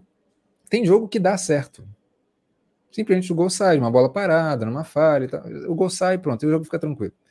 Contra o Atlético Bilbao, o segundo gol acontece quando o Toril ele vai é, é, fazer uma substituição é, e aí deixa a, a Oroz, a, a Zornosa juntas, é, é, tinha também ali a, a Toleti, né, é, é e, e, e, a, e a UER junta. Então, ele colocou um quarteto de meio campo, que é uma coisa que eu cobro já há bastante tempo. Caraca, isso daí é raro. Quando ele fez isso, o, o Real Madrid fez o segundo gol. Tipo, mudou, deu um clique, né? articulou algo diferente. Só que logo em seguida, é, é, o Bilbao fez o gol. Um minuto depois, o, o Bilbao diminuiu. E aí depois ele faz umas alterações que muda toda a dinâmica, aí deixou a, a, a Téria Beleira e a Toleti é, é, e tirou a Zornosa e aí deixou a saída um pouco mais lenta, enfim. Ele, ele é muito aquela, aquela questão que a gente já falou da, da Pia uma vez, né? Às vezes acerta por acidente. E, e aí, na sequência, já destruiu tudo, né? E o Bilbao, ele teve chance de empatar esse jogo, teve chance. E, e, muito por isso, porque o, o Real Madrid, ele às vezes, ele cai um pouco nessa inércia de não de não experimentar nuances diferentes, porque no fundo ele não está tão presente. Ele está numa presença, mas é, é, um pouco piloto automático demais. Isso eu acho que é, é, atrapalha um pouco o desenvolvimento da equipe.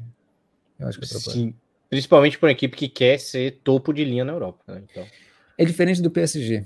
Quando é, eu falei bastante do PSG hoje no início, o PSG vai ter, vai ter momentos que, assim como o Chelsea, vai administrar um pouco, mas o tempo inteiro está tendo um trabalho muito consciente das jogadoras, de em que fase da temporada as jogadoras estão, estão trabalhando, é um jogo sofisticado, é difícil, exige, não sei o quê, mas elas estão conscientes daquele processo. O Real Madrid não é isso. O Real Madrid dá umas desligadas mesmo. Né? É, e aí, isso no caso é esse Otoril, isso daí tá complicado, viu? Tem que melhorar, até porque quem não dá essas relaxadas de fato também está muito consciente do processo, mas acaba sendo um pouquinho avassalador é a equipe do Barcelona, viu, Rodrigo? Que vai, vai fazendo 6 a 0 para cima do Tenerife. E essa temporada, né, sem a Putellas, que deve voltar, né, até voltando à pergunta do, do Breno Carlos que ele falou, né? Que ela deve voltar lá para março ou abril. Acho que ela deve voltar só para abril, viu? Por conta da, da Copa do Mundo. Mas essa temporada, assim, a Putellas tem feito bem a equipe do Barcelona, né, Rodrigo? Sei se feito bem ao Barcelona o fato da, da Putellas não estar. Acho que não. Mas o fato é que. Sabe qual é a grande questão? Alexa Puteias não é estrutura fundamental para o Barcelona. Alexa Puteias é a melhor jogadora do mundo. Mesmo tendo jogado metade da temporada, ela é a melhor do mundo, pelo menos na minha opinião. Sim. Não à toa é artilheiraça, sendo uma meio-campista. Artilheira mundial, Alexa Puteias, jogando melhor, metade da temporada. Mas o que eu quero dizer com isso? A, a estrutura, defen a, a, estrutura de jogo do, do Barcelona, ela passeia por três principais jogadores. A Leão, a Patri e a Aitana. É esse trio. A MAP e a Pátria, elas vão sempre. O Barcelona ele tem um problema, na verdade. Só que as equipes menores da, da Espanha não conseguem contornar isso mais de jeito nenhum. E, e mesmo as grandes equipes inglesas não conseguiram até hoje é, achar esse problema do Barcelona. O, o Chelsea é o seguinte, levou um 4 a 0 numa final, não teve nem como. Exatamente. É, o Barcelona ele é muito dependente da saída pelo, pela esquerda. O Barcelona ele não tem a saída pela direita. Por quê? Pela esquerda você vai ter o apoio da MAP e a Pátria que joga na esquerda. Elas são jogadoras mais recuadas. A MAP é zagueira, a, Pátria é volante. O Barcelona hoje tem uma lateral muito ofensiva, muito agressiva, mas que não está tão encaixada nesse sistema, e tem a Walsh que está buscando se encaixar. Eu acho que quando essas duas encaixarem, aí o Barcelona vai ter um lado direito que vai conseguir dar esse apoio, mas o principal sempre vai ser o esquerdo. A Aitana vai ser justamente essa jogadora que, quando a bola gira para o lado direito, ela vai dar esse apoio, mas ela é uma jogadora mais de frente do que a Pátria. Ela vai dar esse apoio, vai ditar o ritmo, vai dizer para onde a bola ela tem que ir, como tem que ir, em que velocidade, e vai muitas vezes retornar essa bola para a esquerda. E o Barcelona ele vai trabalhar dessa forma. Claro que quando o Barcelona ele tem ali a Hansen, né, você tem a, a, uma estrutura pelo lado direito também, vai trabalhar de outras formas, mas o início é sempre muito pela esquerda. É, então, é, essa é uma das chaves, pra, e, e é que acontece? Essa saída é muito eficiente, porque todas as jogadoras de frente que vão receber essa bola, bola vertical, elas vão buscar de uma maneira muito, muito, muito eficiente. A Aitana, principalmente, a Alex ela é mestra em fazer isso, mas a Pina está se tornando também, a Salma está se tornando, todas as jogadoras de frente, elas vão buscar. A Aitana é a maior mestra nisso, que é buscar receber essa bola vertical nas costas de quem está marcando, quem está quem tá marcando a bola.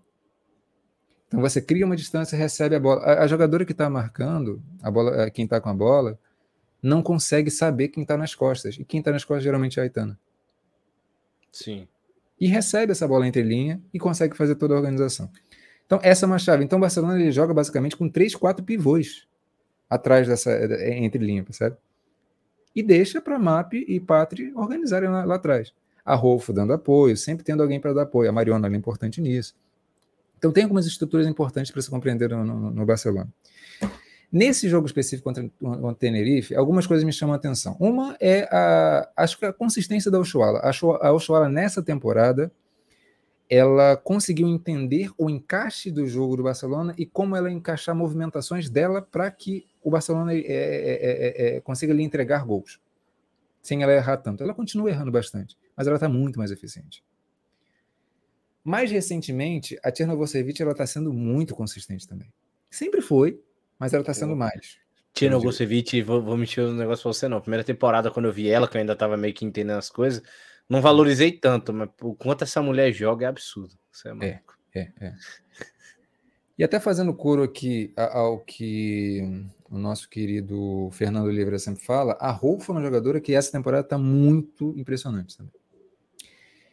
E a Pina ela está encaixando nisso. É, e a diferença que eu acho que, que a, a, eu, eu, eu, no jogo contra o, o Elva, eu tinha criticado muito o jogo da, da Pina com a Mariona. Tinha criticado o Barcelona como um todo. Por quê? Porque a Pina não estava sabendo jogar com Rolfo e, e, e, Mariona. Dessa vez ela entendeu uma chave. A Pina não pode, pelo menos por enquanto, dar opção de passe para Mariona. A Pina ela tem que sempre esperar entre linha para sequência da jogada que vai chegar nela em algum momento. Que a Mariona é uma jogadora mais agitada, uma jogadora que fica se movimentando o tempo todo com a bola e tal. A Pina não é essa jogadora veloz como é a Alexa para receber. É, é, é, característica diferente. A Pina é um pouco mais estática. Ela vai fazer gestos. Ela lembra um pouquinho, nesse aspecto, a Lauren James. Ela, ela em movimentos curtos, ela vai fazer a diferença, mas ela não é essa jogadora que vai ter essa mobilidade toda. Não é isso. É, então ela não pode ficar dando opção. E ela estava tentando contra o Evo e não estava dando certo. Agora ela aprendeu isso. Então ela jogou muito melhor. Então acho que a, a... o interessante de observar o Barcelona é que tem essas estruturas, estruturas gerais, mas jogo a jogo, é isso que você falou. O Barcelona cresce, ele procura entender onde que pode crescer. Eu acho que está crescendo menos do que pode, do que deveria. Porque em jogos maiores, contra um Lyon, contra um Bayern, o Barcelona sofre bastante, especialmente pela, por essa dependência da saída pela esquerda, como eu falei.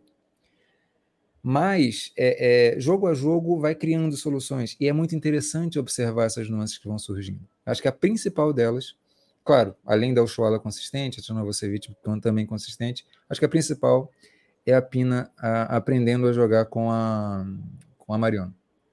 Então, o destaque que eu daria para esse jogo é esse. E um outro negativo a Lucy Bronze. E aí tem uma coisa da dependência que, que tem a mídia de falar: ah, a jogadora está fazendo gol. Está fazendo gol, mas não está jogando bem. A Bronze faz um tá tempo. Tá fazendo, tá fazendo gol. é complicado. É, não, não, é. Não é nem a função dela fazer gol. Ela é boa de cabeça, e a gente sabe, mas ela. É muito importante para o Barcelona que a Lucy Bronze entenda cognitivamente, sistematicamente, essa, esse sistema do Barcelona e ela não se integra nisso. A Lucy Bronze ela tenta fazer movimentações que ela faz na Inglaterra e fazer no City e fazer no Lyon. O sistema do Barcelona é outra coisa. Então, não está suficiente. Não está suficiente. E é uma crítica que eu faço, a única que eu faço é para a Lucy. E essa é doída, viu? Que eu confirmo aqui, mas queria, queria ver a Lucy Bronze jogando bem, né? Tá? Para ver o Rodrigão mais até mais feliz aqui, viu? Só para só falar, o Breno Carlos falando da, das 50 vitórias do Barcelona. Falamos disso, inclusive, no último DPO. Tá? Então, já volta lá também para assistir o hashtag 18, tá? Para você poder acompanhar tudo que a gente comentou sobre essas 50 vitórias do Barcelona. Já já eu passo também pelo comentário aqui da nova atacante do Bahia, porque vamos falar, Rodrigo, agora das notícias do futebol espanhol, porque tivemos a Ornella Vinhola emprestada para do Barcelona, né, ao Alavés. Apenas 18 aninhos, hein? Ela estava no Sevilha, ela não chegou a, a, a, jogar. Ela foi contratada, é porque o, o, é, é uma jogadora bem novinha do, do Barcelona. Ela estava emprestada para o Sevilha, não jogou. Aquela coisa que a gente sempre fala, né, do, do Sevilha que não aproveita as jogadoras. Já lembra, lembra um pouco o Everton. Contrata um monte por empréstimo e acaba não usando, e é isso. E só que agora ela foi de fato contratada pelo Alavés. Então, é, o, o, o, Barcelona ele já não, provavelmente não, é, é, eu acho que é essa a situação, ele não detém mais os direitos da, da, da Ornella, não. Então, contratado aí pela equipe, pela equipe do Alavés. Também, Rodrigo, notícia boa, né? Já foram confirmada a presença de cinco ligas, uma delas da Liga F, né? A Liga Espanhola Feminina estará no EA Sports, né? O que seria o FIFA 24, né? Vamos assim dizer que agora é esporte, já que não tem mais o contrato com a FIFA, mas confirmado no próximo jogo.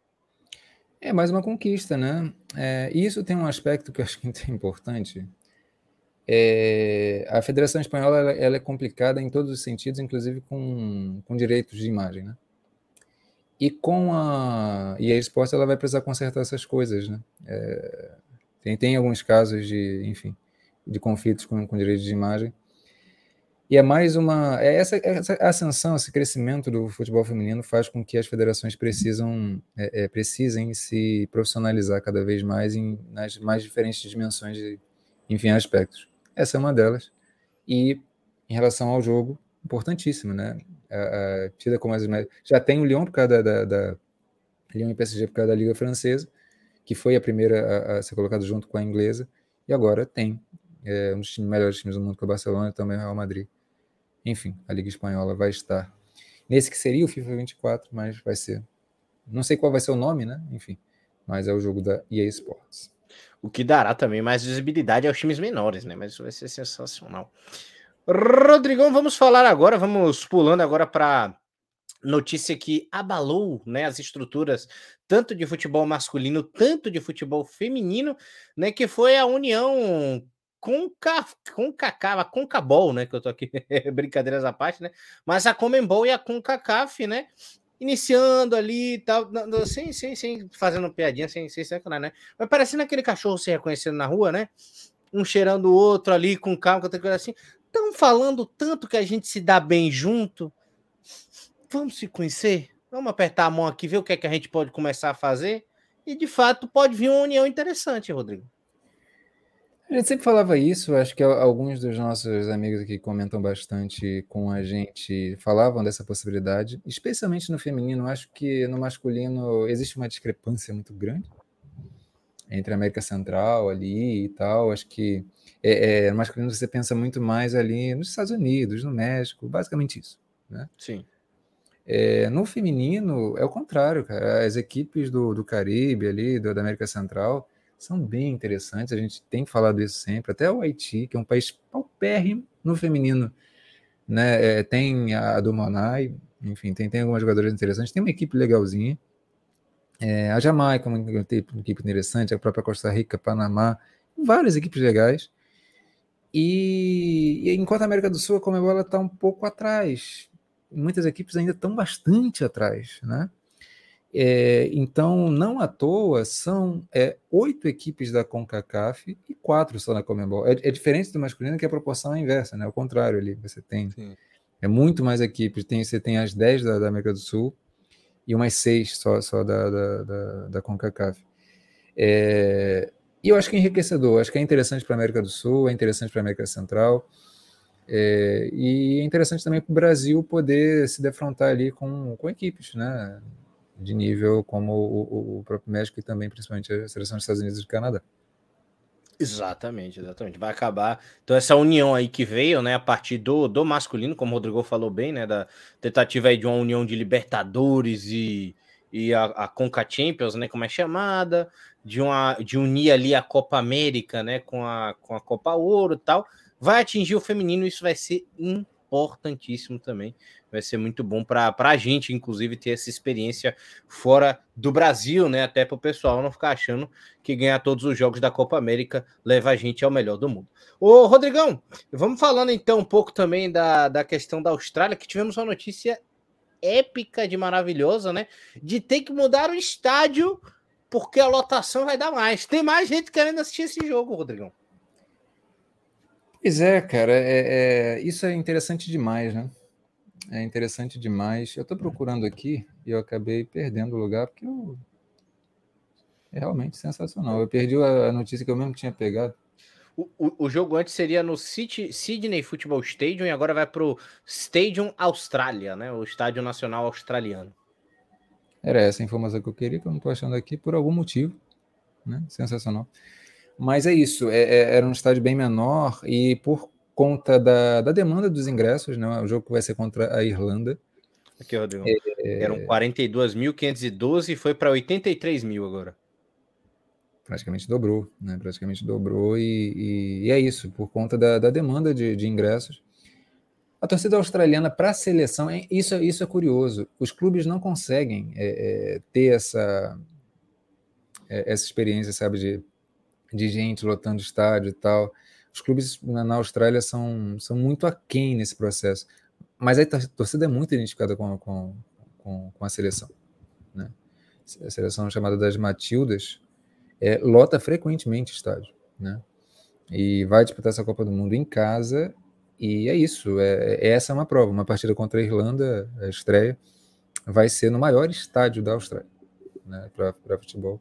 Que é o maior estádio da, da, da Copa. Né? Então, é a prova de que, enfim, é, é, demanda tem. Isso é interessante demais. Interessante até pouco, viu? Nosso querido Breno Carlos aqui falando que que bom que é este tá colocando times de futebol feminino, de fato, viu? De fato, também fiquei muito feliz com a notícia aí dessa esse aumento 83 mil pessoas, pô, ia ser um recorde feliz de público. Não, não, não seria o recorde, né? Por conta da, da, da Euro tal, dos Jogos do Barcelona também, mas pô, que seria lindo de ver 83 mil pessoas para ver a seleção australiana ia ser, viu? Rodrigo, vamos voltar agora para o cenário nacional, né? Vamos falar agora de Supercopa. Pode falar, falar antes é, que faltou a imagem aqui, mas falar um pouco. O Vlad Kondanovski, que é o treinador dos Estados Unidos, confirmou que tanto a, a Juliette como a Samantha Mills elas estão fora da Copa.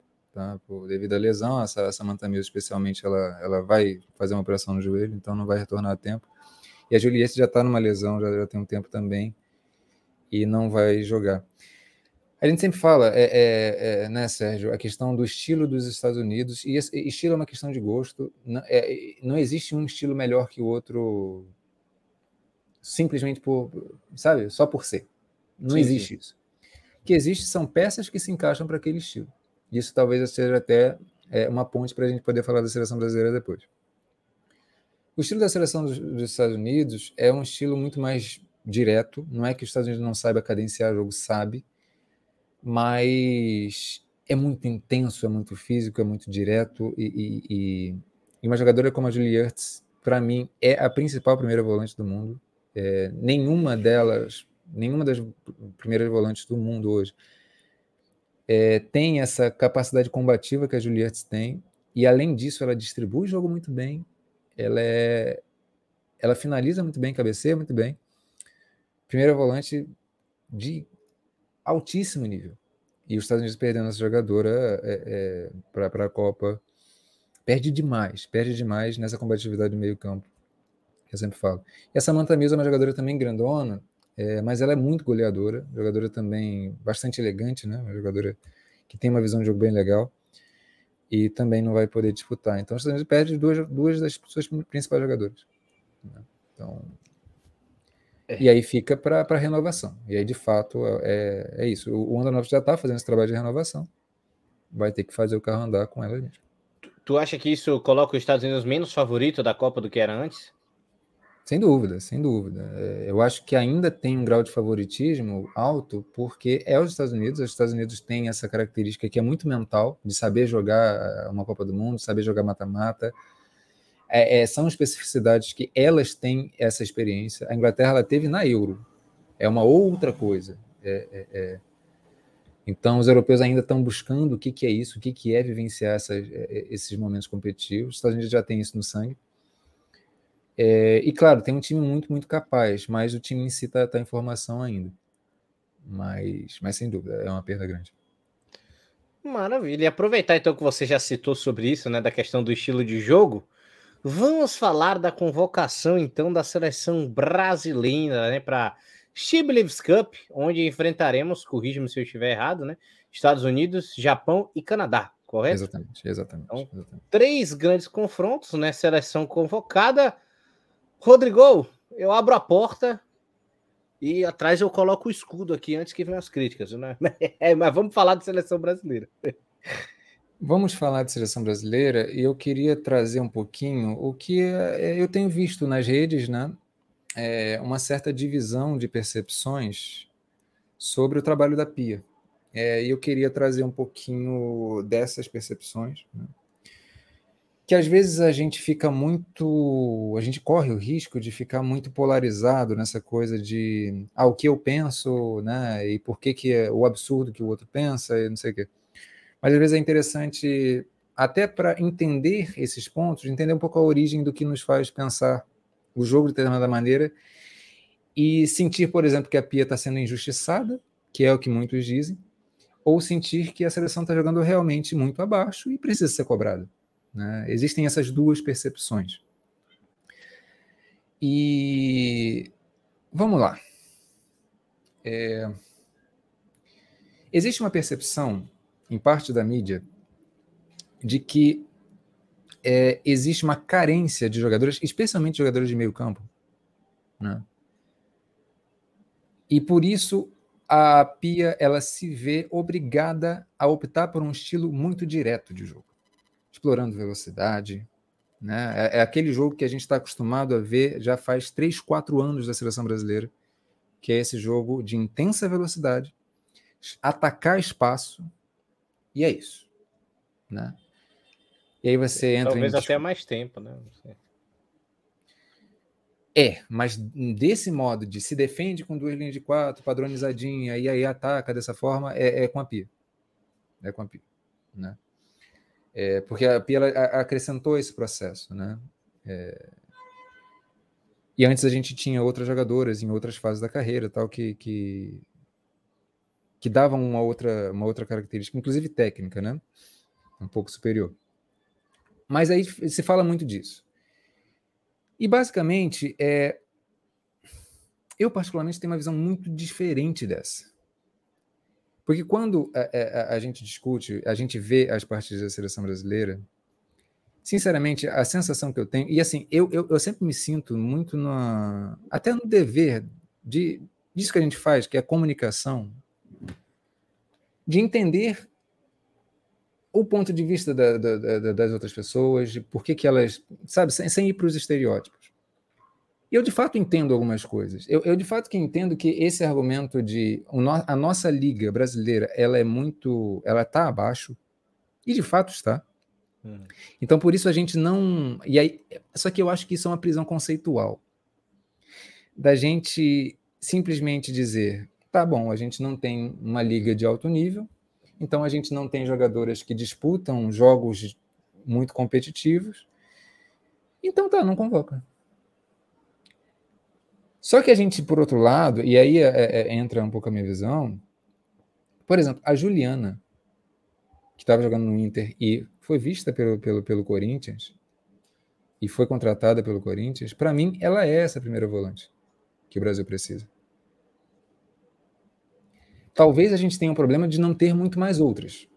Essa primeira volante, que nos desobrigaria de ter que jogar com duas volantes.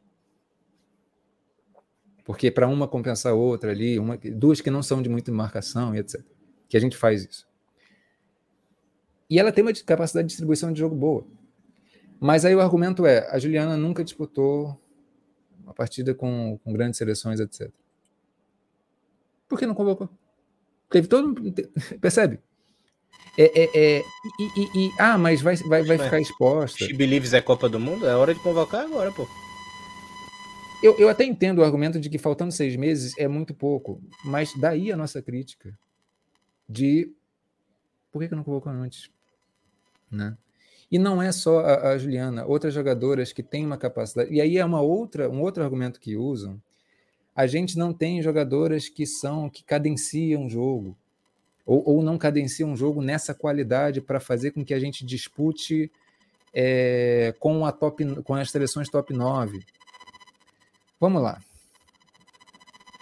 Eu acho que isso é uma visão reducionista, porque quando a gente, quando a gente olha individualmente, a gente vai buscar ah, no que, que as nossas jogadoras são as melhores do mundo em fazer? Em correr, em partir com, com, com, a bola dominada em velocidade, em criar essa, esse tipo de vantagem, né?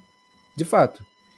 Mas por isso a gente só vai usar essas, essas características, porque no futebol a gente precisa, para potencializar essas peças e potencializar esse estilo de jogo, a gente precisa usar umas outras características, que por mais que a gente não tenha uma Aitana Bomati, a gente não tenha uma Cláudia Pina, a gente não tenha uma Alexia, mas a gente tem jogadoras que poderiam dinamizar muito essas jogadoras de velocidade, como a Geise, a própria Ludmilla, a Carol, a própria Debinha. A gente não precisa de todas elas juntas.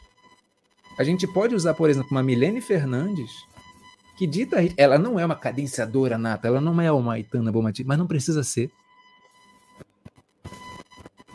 A gente só precisa de uma jogadora que tem essa característica de, opa, identifiquei o momento, distribuir. Isso muda tudo, tudo, tudo, tudo. Então, às vezes, eu acho que a gente fica assim numa prisão conceitual, como se a gente é, é, vivesse num deserto de jogadores, como se não tivesse jogadores para determinadas características. E tem. Graças a Deus, a Pia ela, ela convoca a Duda Sampaio. Mas a Duda Sampaio não é essa jogadora para jogar lá atrás, ela é uma jogadora para jogar um pouco mais na frente. Sim. Então, assim, tem várias questões que eu acho que sim, existe uma redução conceitual. É, eu, eu não entro nessa discussão de que ah, a gente, ah, tá, a mídia está cobertando, que não sei o quê. Para mim não é isso. Eu, eu, vejo sentido, um sentido técnico, bem é, com critérios, entendo. Mas eu ainda acho que é uma prisão conceitual. Porque no momento em que você coloca essas jogadoras para jogar um amistoso, você está dando experiência para elas. Você está vendo. Né? É, é, é, a Ingrid é da Ferroviária, ela foi testada na seleção. Ela não deu certo, obviamente, porque ela não tem característica defensiva. Mas a Juliana tem. Por que não testar? Com seis meses de antecedência, de novo, é, é difícil, né? É jogar, colocar uma jogadora na fogueira também. Mas dá para ter sido antes. Então, é isso. É, é, é isso. Vamos assim dizer, é isso, né? Eu, eu, só tenho que só tenho que só tenho que assinar embaixo, viu, Rodrigo? Só tenho que assinar embaixo. Para mim, como você falou, acho que essa essa é a, essa é a principal fala. Dava para a seleção jogar dentro da sua própria característica, potencializando a sua própria característica sem precisar ser sua característica por sua característica. E, tipo, não, joga lá um, um bocado de. Várias jogadoras, que é um bocado de jogador, parece que eu tô generalizando, né? Porque são jogadores de muita qualidade. Todas que estão aí têm qualidade pra caramba. Não é à toa que elas estão sendo convocadas. Mas coloca diversas jogadoras ali de velocidade, né? E é isso, é a nossa característica, é a nossa, é a nossa seleção. É, e é isso. E quando a gente fala, né? E acho que o Rodrigão foi perfeito quando citou até o nome das jogadoras, Aitana Bomati e tal. Não quero que o Brasil vire o meio-campo e comece a trocar passe, que nem a Espanha. Não é característica. Não quero que o Brasil chegue e comece da zaga com a Rafaele, lançar a bola em profundidade pelos lados para tocar para trás e organizar a jogada que nem faz os Estados Unidos. Fica dando de dinamicidade assim. As meninas jogam assim desde pequena, gente. A menina cresce baby já, entendendo o que é cultura e tudo mais. Mas dentro da nossa característica, ela pode ser potencializada. É por isso que existe um negócio chamado meio-campo. E aí, dentro do meio-campo, a Alemanha tem suas meio-campistas que valorizam as suas características. Os Estados Unidos têm suas meio-campistas que valorizam suas características, que ajudam no jogo. A França, a Itália, a Espanha. E como o Rodrigo foi perfeito, né? Ele citou até o caso mais específico da peça, que talvez estaria faltando, que a Pia sempre testa uma segunda, terceira volante, ou segunda, terceira é, mulher de meio-campo, como primeira volante, justamente por isso. Então, aqui tal a gente só colocar o meio-campo que engrandeça essas peças. Porque aí, quando a gente entra na, em algumas discussões, como a da Geise está bem no Barcelona, a Debinha ir bem nos Estados Unidos, a Caroline estar bem, está se desenvolvendo, eh, e, e, várias outras assim que a gente de velocidade, como é o caso da Duro de Midland no Atlético de Madrid, elas têm um sistema de jogo para que isso seja potencializado. E aí é muito fácil também se acobertar e dizer, ah, mas todo mundo dá certo no Barcelona, mas todo mundo dá certo no fulano. Então, olha e faz, pô. Começa a trabalhar para fazer, para não igual, não igual. Começa a trabalhar para fazer dentro da sua característica, para cuidar da bola. Leva como exemplo, o Brasil não é uma seleção que fica meia hora com a posse de bola no primeiro tempo. Não é isso que é para acontecer, nem a gente quer. É só isso. Eu só, quero que o Brasil como o Rodrigo falou da, da questão da dinâmica, eu só quero que o Brasil tenha paciência para acionar essas jogadas. Cria um sistema que dê segurança para elas. Porque é, é, porque faz parte desse argumento de ah, com essas jogadoras que a Pia convoca, a gente tem condição de pelo menos disputar com as top 9. O que a gente está discutindo não é ah, muda o estilo para ser mais agradável para ver e perder. A gente não está falando isso. O que a gente está falando é potencializa esse estilo para a gente ser melhor, para a gente atuar melhor. É, é disso que se trata. As mesmas jogadoras, inclusive. As atuarem melhor. Ah, mas a, a, essas peças que vão conectar, elas não são top mundial. Não precisa ser. Não precisa ser. Porque às vezes uma peça que não é top mundial, ela é fundamental para a peça top mundial ser top mundial. Porra, ela é, é, um exemplo do masculino, ela é o William Arão. Pô, quem ia imaginar que no Flamengo estrelado o William Arão ia ser a peça de encaixe de, e aí fala que o, que o Rodrigo fala aqui direto, quanto o sistema defensivo é importante para o sistema ofensivo acontecer. Uma uhum. peça que fez o encaixe final. Que fez as coisas acontecer. De repente pode ser a Juliana. Ou pode ser qualquer outra. É o que eu tô falando, Fernando, é que a gente não precisa ter uma Cláudia Pina. A gente não precisa de Aitana, a gente precisa de, a gente precisa de Dabrits, a gente não precisa nada disso. É, é, é, porque às vezes a, a, a, esse pessoal ele, ele, eles colocam esse tipo de coisa. Ah, mas a gente não pode fazer o jogo do Barcelona. Ninguém está querendo fazer o jogo do Barcelona, a gente está querendo potencializar o nosso jogo. Exatamente. E uma Milene Fernandes ela ajuda demais nisso. Mas Jaque não foi convocada, Jaque, gente. Sim. Falando é, é, de quem eu acho que eu gostei um pouco aí da, da, da, da convocação, é, a Nicole é uma jogadora que eu acho interessante. Né? A Gabi Nunes, ela, ela precisa de algumas condições para dar certo na seleção e esse, é difícil a seleção. Eu enfim, acho que a Gabi Nunes ela passa pelo mesmo caso do Firmino, se a galera for entender a questão da comparar as seleções, né? É um grande jogador, uma grande jogadora, só que o sistema tático da seleção não oferece suporte para ela. E a Ana Vitória eu torço para que em algum momento ela receba mais chances e consiga é, despontar, porque a Ana Vitória e a Nicole são jogadores que têm esse raciocínio é, no ritmo correto para acontecer a jogada. Elas mostram isso demais no, no Benfica. Uma coisa curiosa que eu gostei, tá? Eu achei eu, eu jurava que a Pia ia começar a usar ela de primeira volante, só que pelo visto não deu muito certo, tá? Eu ainda vi que ela estava vendo encaixe, mas ela deixou de convocar a Duda. Duda, sem ser a Sampaio, a, a, a Duda do Flamengo, tá? Só para só contextualizar. É, isso eu acho interessante, eu acho interessante, porque é, é, eu acho que a Duda Francelino ela é uma exacerbação desse estilo que a Pia tenta e não dá certo. Porque é, quando a Duda Francelino entra, essa exploração da velocidade cresce 20%. Exatamente. E às vezes é o que a gente não precisa. E ela vai incrementa mais do que a gente já tem já, já em acesso. E um problema que essa seleção tem nos jogos é que ela cansa muito rápido, porque corre muito errado. A questão de dosar ritmo é importante para você escolher em qual momento acelerar. Porque você vai cansar menos.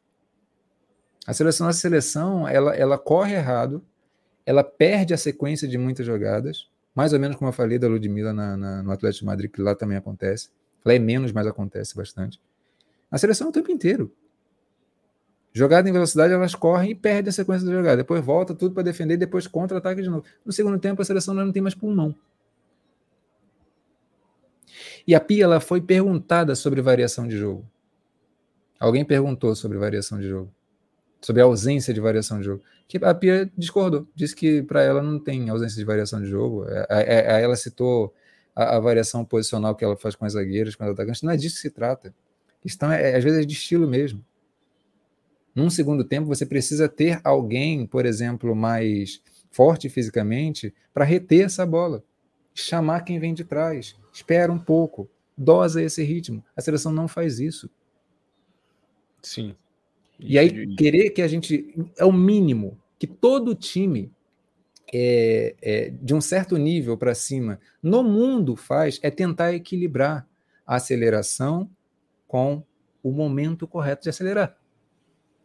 Independente do modelo de jogo. Independente do modelo de jogo. A seleção brasileira é, a único, é o único time no mundo que não se preocupa com isso. E aí, aí sim é uma comparação esdrúxula que as pessoas fazem. Ah, mas a gente não é Barcelona. Ninguém está querendo que seja Barcelona. O Atlético de Madrid consegue fazer isso, com todos os problemas que tem. Sabe o momento certo de acionar a Ludmilla? Tem, tem, tem é. momentos que a Ludmilla fica mais quietinha. Fica, é. fica só fazendo aquelas ameaças, poupando energia. Exatamente. Então, assim, é, é ao mesmo tempo, eu, eu, tomo um certo cuidado é, quando eu me exalto, porque é, uma, é um tipo de coisa que me revolta ver a seleção brasileira jogar, porque, tipo, para mim, tá muito fora do, do, do, do, do sabe, do básico, do básico, do básico. Eu tenho um certo cuidado porque tem lógica nessas, nas defesas que, que, que eu, eu, vejo uma certa lógica né, nas defesas que, que, que, a Pia tem, sabe? É, essa, essa, esse pessoal. Mas eu acho que de verdade é uma prisão conceitual. Eu, eu acho que ficaram, a gente ficou preso assim, e aí eu, eu não levo mais para a questão do argumento do que está sendo dito, tal como o Rodrigo falou, tem embasamento, tem muito conhecimento. Quem está falando tá, tá, tá ali endossando com alguma coisa, tá? Tem, tendo base ali do que está falando, tá ligado? Como, como o Rodrigão falou.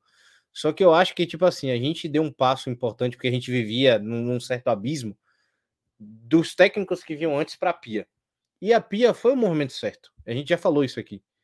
A Pia era foi o movimento certo, era uma técnica do futebol feminino, campeã do futebol feminino para vir para o Brasil.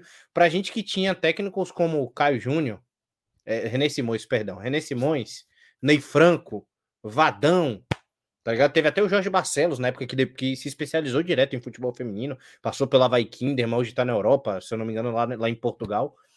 Mas enfim, e aí do nada tivemos a Pia, que era um grande nome que representava o futebol feminino. Cara, foi um golpe na direção certa.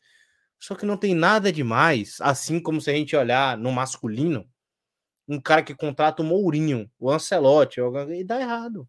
Acabou. Tá tudo bem o Brasil não deixa, não, não vira uma seleção pequena e a Pia não vira uma seleção horrível, tá ligado? Minha crítica, a crítica, a crítica é, tá ligado? O trabalho ali é consistente, não tô querendo criticar a Pia. E eu até entendo também a, o segundo ponto, que eu acho belíssimo também, que o futebol feminino tenta se proteger das críticas do futebol masculino.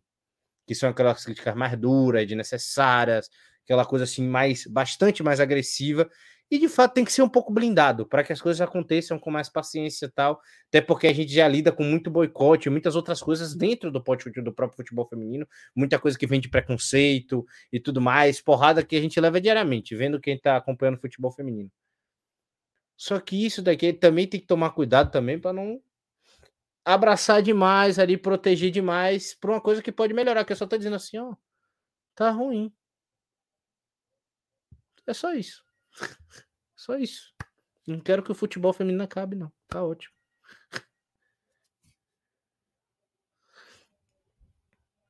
É basicamente, é basicamente isso. isso. Temos alguns comentários? Vamos, vamos. Vamos falar aqui do nosso querido, cadê? O Breno, graças a Deus, nossa rainha Mata está de volta. O Fernando Oliveira, né, botou, só sei que eu vejo tempos difíceis na Copa do Mundo. Comentário duro aqui falando da Marta ser jogadora de atividade, não acho. Botando que o Fernando Oliveira leva a pia pro. Não, não, obrigado. Deixa, deixa o português, o português. Vamos dar uma segunda chance pro português. O Fernando o Rodrigo faz as comparações da Cláudia Pina, né? Que ele já tinha até comentado. A grande Echala faz muito mais gols que a Geise ainda é reserva. É, você sabe que o Brasil vai até as oitavas e para por aí, né? A Bia Zanerato tem que decidir ou vai de nove ou vai para o banco, porque não marca ninguém. Que isso. Puta, eu quero ver quem vai ajudar a Tamires na lateral se não virar uma avenida. E, e aí a parada, né, Rodrigão? A, a, a Bia Zanerato ela encaixa mais como uma segunda atacante. Por isso que eu falo tanto daquele jogo da Bia com a, com a Gil Queiroz. Sim. Então é, é mais é. complicadão. Que a Bia ela tem uma capacidade de retenção, né? Boa. Mas ela é, para mim, de fato, ela é uma segunda atacante. Eu e o legal da. Oi? Não, isso eu não vejo como centroavante, não. Pode falar, pode falar. Eu também não vejo. A questão é que ela tem essa capacidade de retenção, só que é interessante para a Bia Zanerato que alguém passe né, para ela. Eu acho que a Gil Queiroz ela tem essa característica de flutuar bem no entorno. Né? Então pode ser basicamente meio que duas segundas, ataca duas segundas atacantes que uma flutua perto da outra, especialmente isso, quando a Bia Zanerato dominar, ter a Gil Queiroz ali para atacar o espaço no momento certo. Isso é uma coisa que faz falta. A Geise ainda não faz isso também, a Ludmilla menos. Né? É, a Carolyn, ela é uma jogadora que vem um pouco mais de trás, é diferente, então não, não é bem isso. A Debia se movimenta muito também, não tem essa movimentação tão coordenada ainda com a Bia. Ainda não é coordenada. A situação da Debinha com a Bia Zanerato, tirando as devidas proporções, também diferenças de características, mas é um pouco aquilo que eu expliquei da Mariana com a Pina às vezes a Bia Zanerato ela sofre para dar opção de passe para a Debinha, porque é característica de movimentação muito diferente. Então, são Sim. raciocínios diferentes, são outras dinâmicas muito, muito diferentes. Então, tem esse tipo de encaixe que às vezes não, não rola. Né? A Debinha, a Debinha, ela pede meio que uma, aceleração constante, né? Ela tem uma movimentação constante. Ela é um jogador que, sem a bola, ela morde muito a marcação. Acho então, que potencialmente a, a, a, Gil Queiroz seria essa jogadora, só que ela não está atuando tanto pelos clubes, né? Está chegando agora no Arsenal. Mas potencialmente é, o que o Brasil precisa é de uma jogadora que não seja de velocidade, mas que flutue bem com presença física. Faltaria a, a, a Gil Queiroz uma capacidade de domínio e retenção dessa bola. Crivellari. Mas seria a jogadora mais. A Gabi Nunes ela pode ser essa jogadora. Isso, eu concordo. E a Gabi Nunes tem um pouco de velocidade também. Não é tão. Não, é, não, não, não, vejo ela tão, tão pesada assim não, em campo. Eu gosto muito da, Crive, da Crivellari também. Apesar da Crivellari agora estar tá jogando mais pro meio. Eu acho que a Crivellari poderia ser, mas aí você precisaria ter todo um ciclo testando essas jogadoras nesse estilo. Quando a gente fala de definição de estilo, é isso. Vamos definir mais direções e vamos testar e ver. Tipo, mas sabendo direcionar o que, o que, que você quer. A seleção não tem isso. É, muito, ainda muito, muito aqui, viu? E o nosso querido, e falando da, da questão da Tamires, eu, eu, ainda vejo o Tamires hoje titular na, na, na, seleção brasileira pelo lado esquerdo, né? Até porque de do meio para frente a gente tem muita jogadora, diferente de um, de um Corinthians que daria para explorar essa Tamires mais à frente. Eu acho que a Tamires ali a gente ganha uma certa qualidade pelo lado esquerdo. É muito similar ao que acontece com o Flamengo de Felipe Luiz, né, Rodrigo? Você ganha essa saída de bola mais inteligente com a Tamires ali atrás também.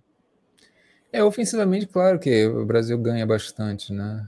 É, tendo a Tamires, seja de lateral, seria melhor de ponta, mas de lateral também ganha. A questão é mais defensiva, né? Acho que muita gente não esquece o calor que a Tamires teve ali com a Diani. A Diani deitou na Tamires. Na, na Copa de 2019. E tem, tem essas coisas. A Tamires não é uma defensora nata, não é. Mas é isso, a gente na lateral esquerda a gente tem um, algumas questões que é difícil, um pouco mais difícil controlar. Então que ela se deu bem, muito, muito bem com a Yasmin em certa época no Corinthians. Viu? Rodrigo, vamos continuar falando de Brasil, mas dessa vez vamos para os clubes, né? Vamos falar de Supercopa do Brasil e o que a gente pode esperar dos times nas estreias, né?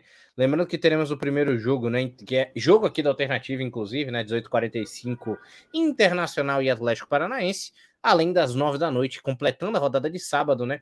Real Brasília e Havaí Kinderman.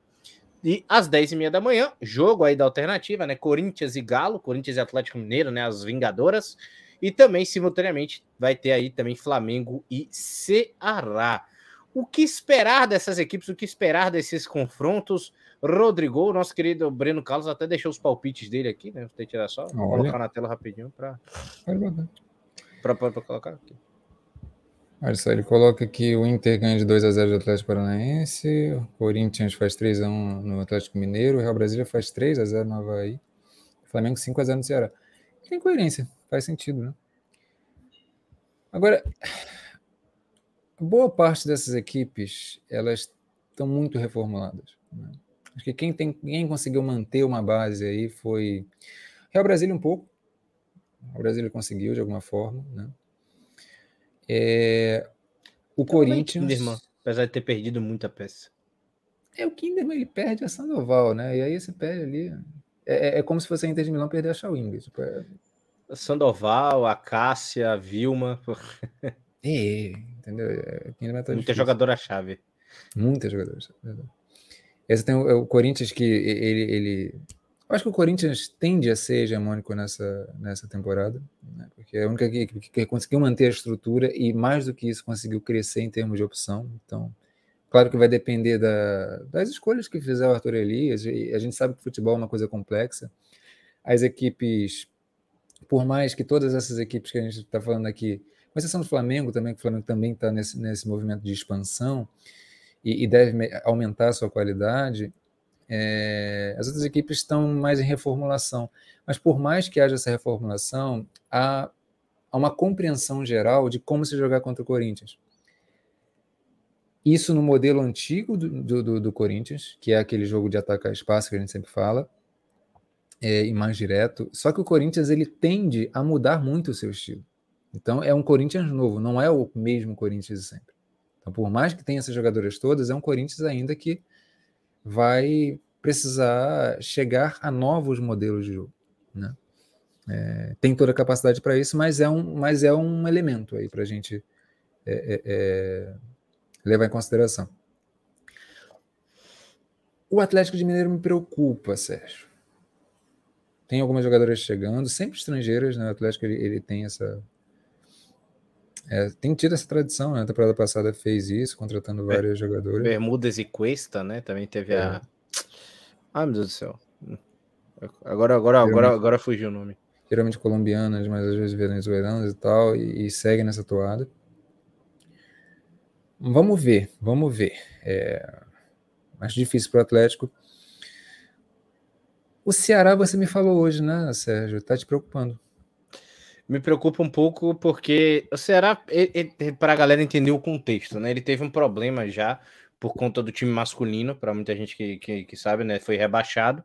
E no, no, no, futebol masculino, né? Ele obriga os times da Série A a terem um time do feminino. Na Série B já não existe mais essa obrigação.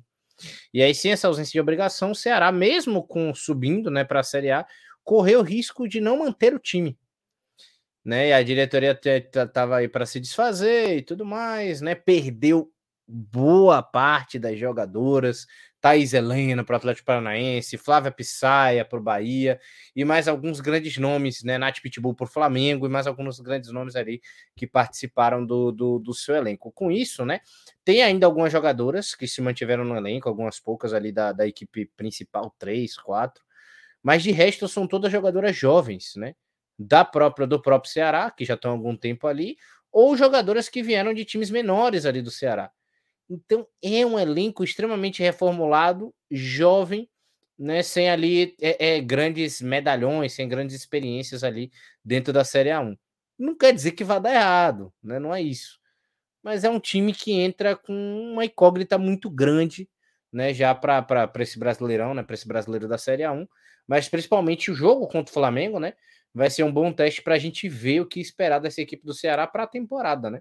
Esperamos que o boicote da equipe cearense não, não, não tenha dado certo. Né, que, que realmente funcione. É triste isso, né? Porque você tem um clube que não consegue olhar para a realidade que é uma modalidade conseguir um acesso. Quanto representa isso? Você desfaz um trabalho, você corta, é, e é isso. É, eu acho que não tem outra palavra que não, que não boicote. A gente estava falando dos valores do futebol feminino, que né, a Europa está vivenciando um, um, boom, assim, que você consegue ali ter valores chegando a 500 mil, pelo menos a, a, o desejo, da, da, o, é, é, a disponibilidade está sendo já para isso, né, de 500 mil euros numa transação, mas claramente os clubes, é, é, é, é a mensagem é esse valor está abaixo, porque eu, eu, não vou. Isso não faz sentido, eu não vou me desfazer de uma grande jogadora por esse valor. E aqui no Brasil, a gente está num estágio em que a gente sequer consegue é, sustentar um time. Os valores aqui são muito, muito abaixo disso. Sim. Não são comparáveis. É, a folha salarial não, não faz a menor diferença no final das contas para os clubes. Eu, eu acho que uma jogadora uhum. dessa deve ganhar em torno de 2 mil até 5 mil reais no máximo. Se muito, 5 mil se muito. Se muito, é. E, falando a nível Ceará, viu, gente? Só para que aí quando a gente vai passar para clubes maiores, aí a situação começa a ser diferente, mas é. Mas é, até pouco tempo. É uma coisa ímpar, assim. Mas até pouco tempo, cara. Santos, era, era essa, cara, essa faixa aí quatro anos atrás, se parar para pensar, grande jogadora de um time de futebol brasileiro, que é algumas informações que eu tive na época, ganhava 16 mil. Jogadora grande. Tipo, tipo um exemplo aqui, porque não é a jogadora, só para não ficar evidente. Tipo, Gabisa, como se fosse uma Gabisa Norte no Corinthians, tivesse essa importância, ganhasse é. 16 mil. Sim. Aí esse ano a gente teve uma disputa de 80 mil, quase 100 mil, para ter a Bia Zanerato, né? Que aí ficou naquela de volta para o Flamengo, vai para o Palmeiras, aí ela fechou com o Palmeiras e renovou agora esse ano. Olha, a gente tem uma pergunta aqui do Lef Germanota. Obrigado, Lef. A pergunta é: Rodrigo, como você acha que a SAF deve influenciar no futebol feminino? Então, essa pergunta já apareceu numa transmissão nossa, se não me engano, foi em Arsenal e Aston Villa? Ou foi numa. Foi, foi, foi, foi no, foi no Arsenal, foi no Arsenal Aston Villa. Foi no Arsenal foi. Aston Villa. Foi, foi o jogo antes daquele, daquele Chelsea Arsenal. Foi Chelsea, não, Chelsea Liverpool, né? Que foi cancelado por conta do Sim. gelo. Então, Lef, é, é... eu falei Lef antes, né? O que acontece? Eu acho que existe, é, existe um elemento interessante nisso, da, da SAF, que é o entendimento de que é, o futebol ele é um produto, e aí tanto masculino como feminino, é, ele é um produto, e precisa ser visto como tal, e isso, é, a questão da SAF, ela, ela, ela tende a tirar o time, os, os clubes das inércias em que, inércias de corrupção, muitas vezes, que os clubes entraram, e de ineficiência, etc. Não é uma regra, né? Você pode ter também estruturas de corrupção e de inércia também com SAF, a gente tem vários exemplos disso. Mas, especialmente para o feminino, é, eu acho que é um movimento numa direção de a gente precisa se distanciar e desvincular o futebol feminino da CBF, de clubes. A CBF ela é um órgão para gerir seleções. Ela é isso. Os clubes precisam encontrar formas de se unirem, e, e, aí entra também questões de como a gente lidar com as federações. As federações no Brasil têm um poder, as federações estaduais têm um poder muito acima do que deveria. O futebol masculino tem, é, é, tem isso como uma doença praticamente. Né? E o feminino também atravanca demais, porque é, é, boa parte do calendário é dado pelas federações estaduais. Sim.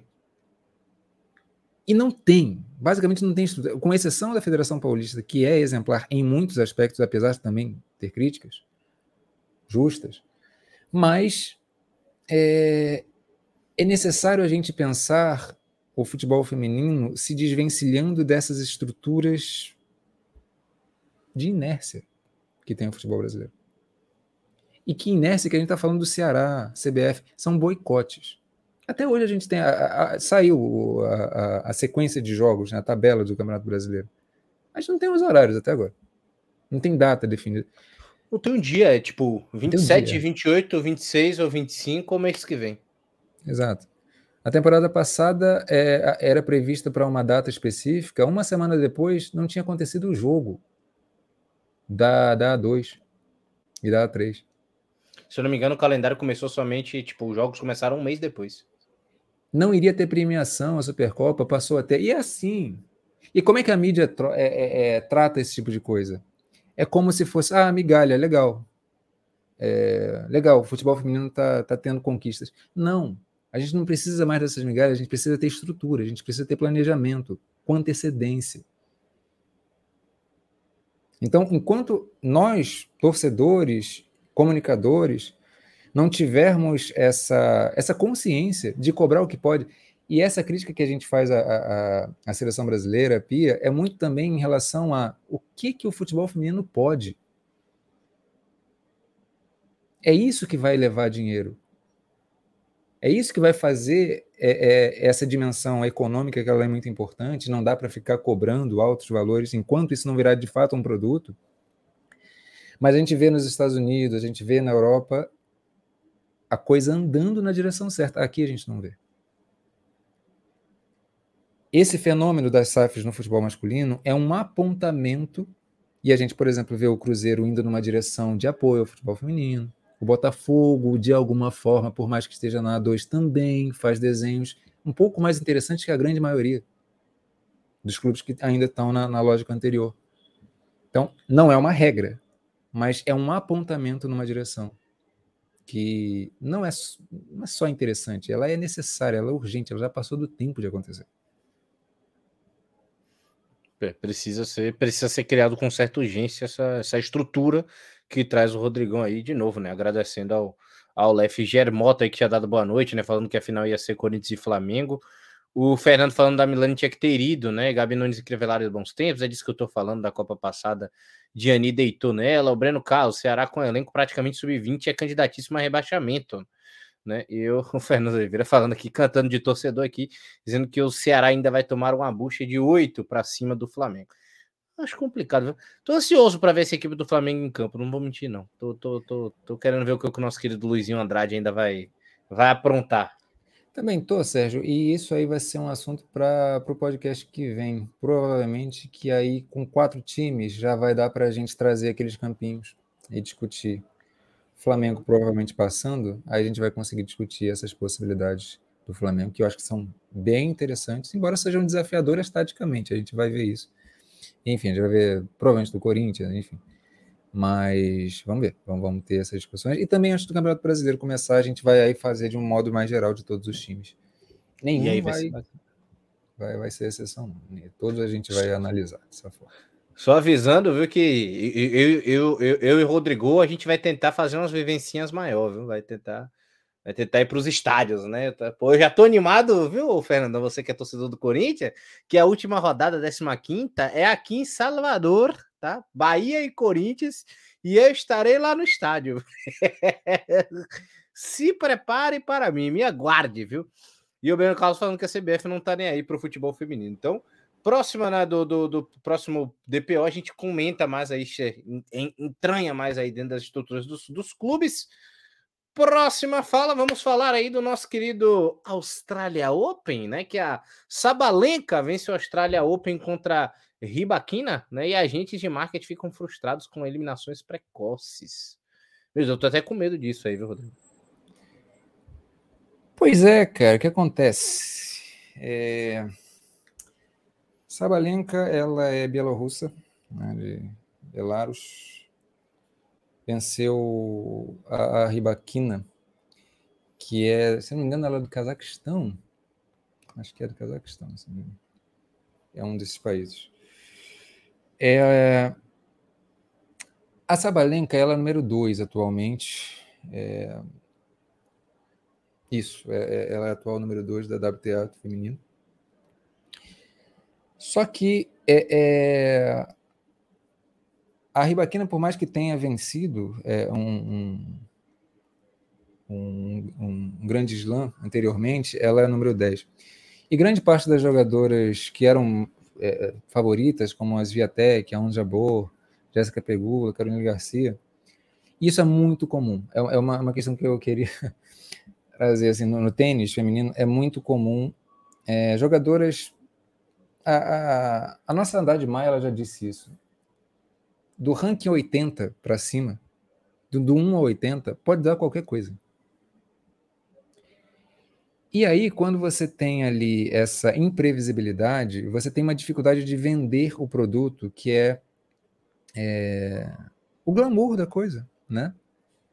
É, então, várias jogadoras que, que ficam é, em, em muita exposição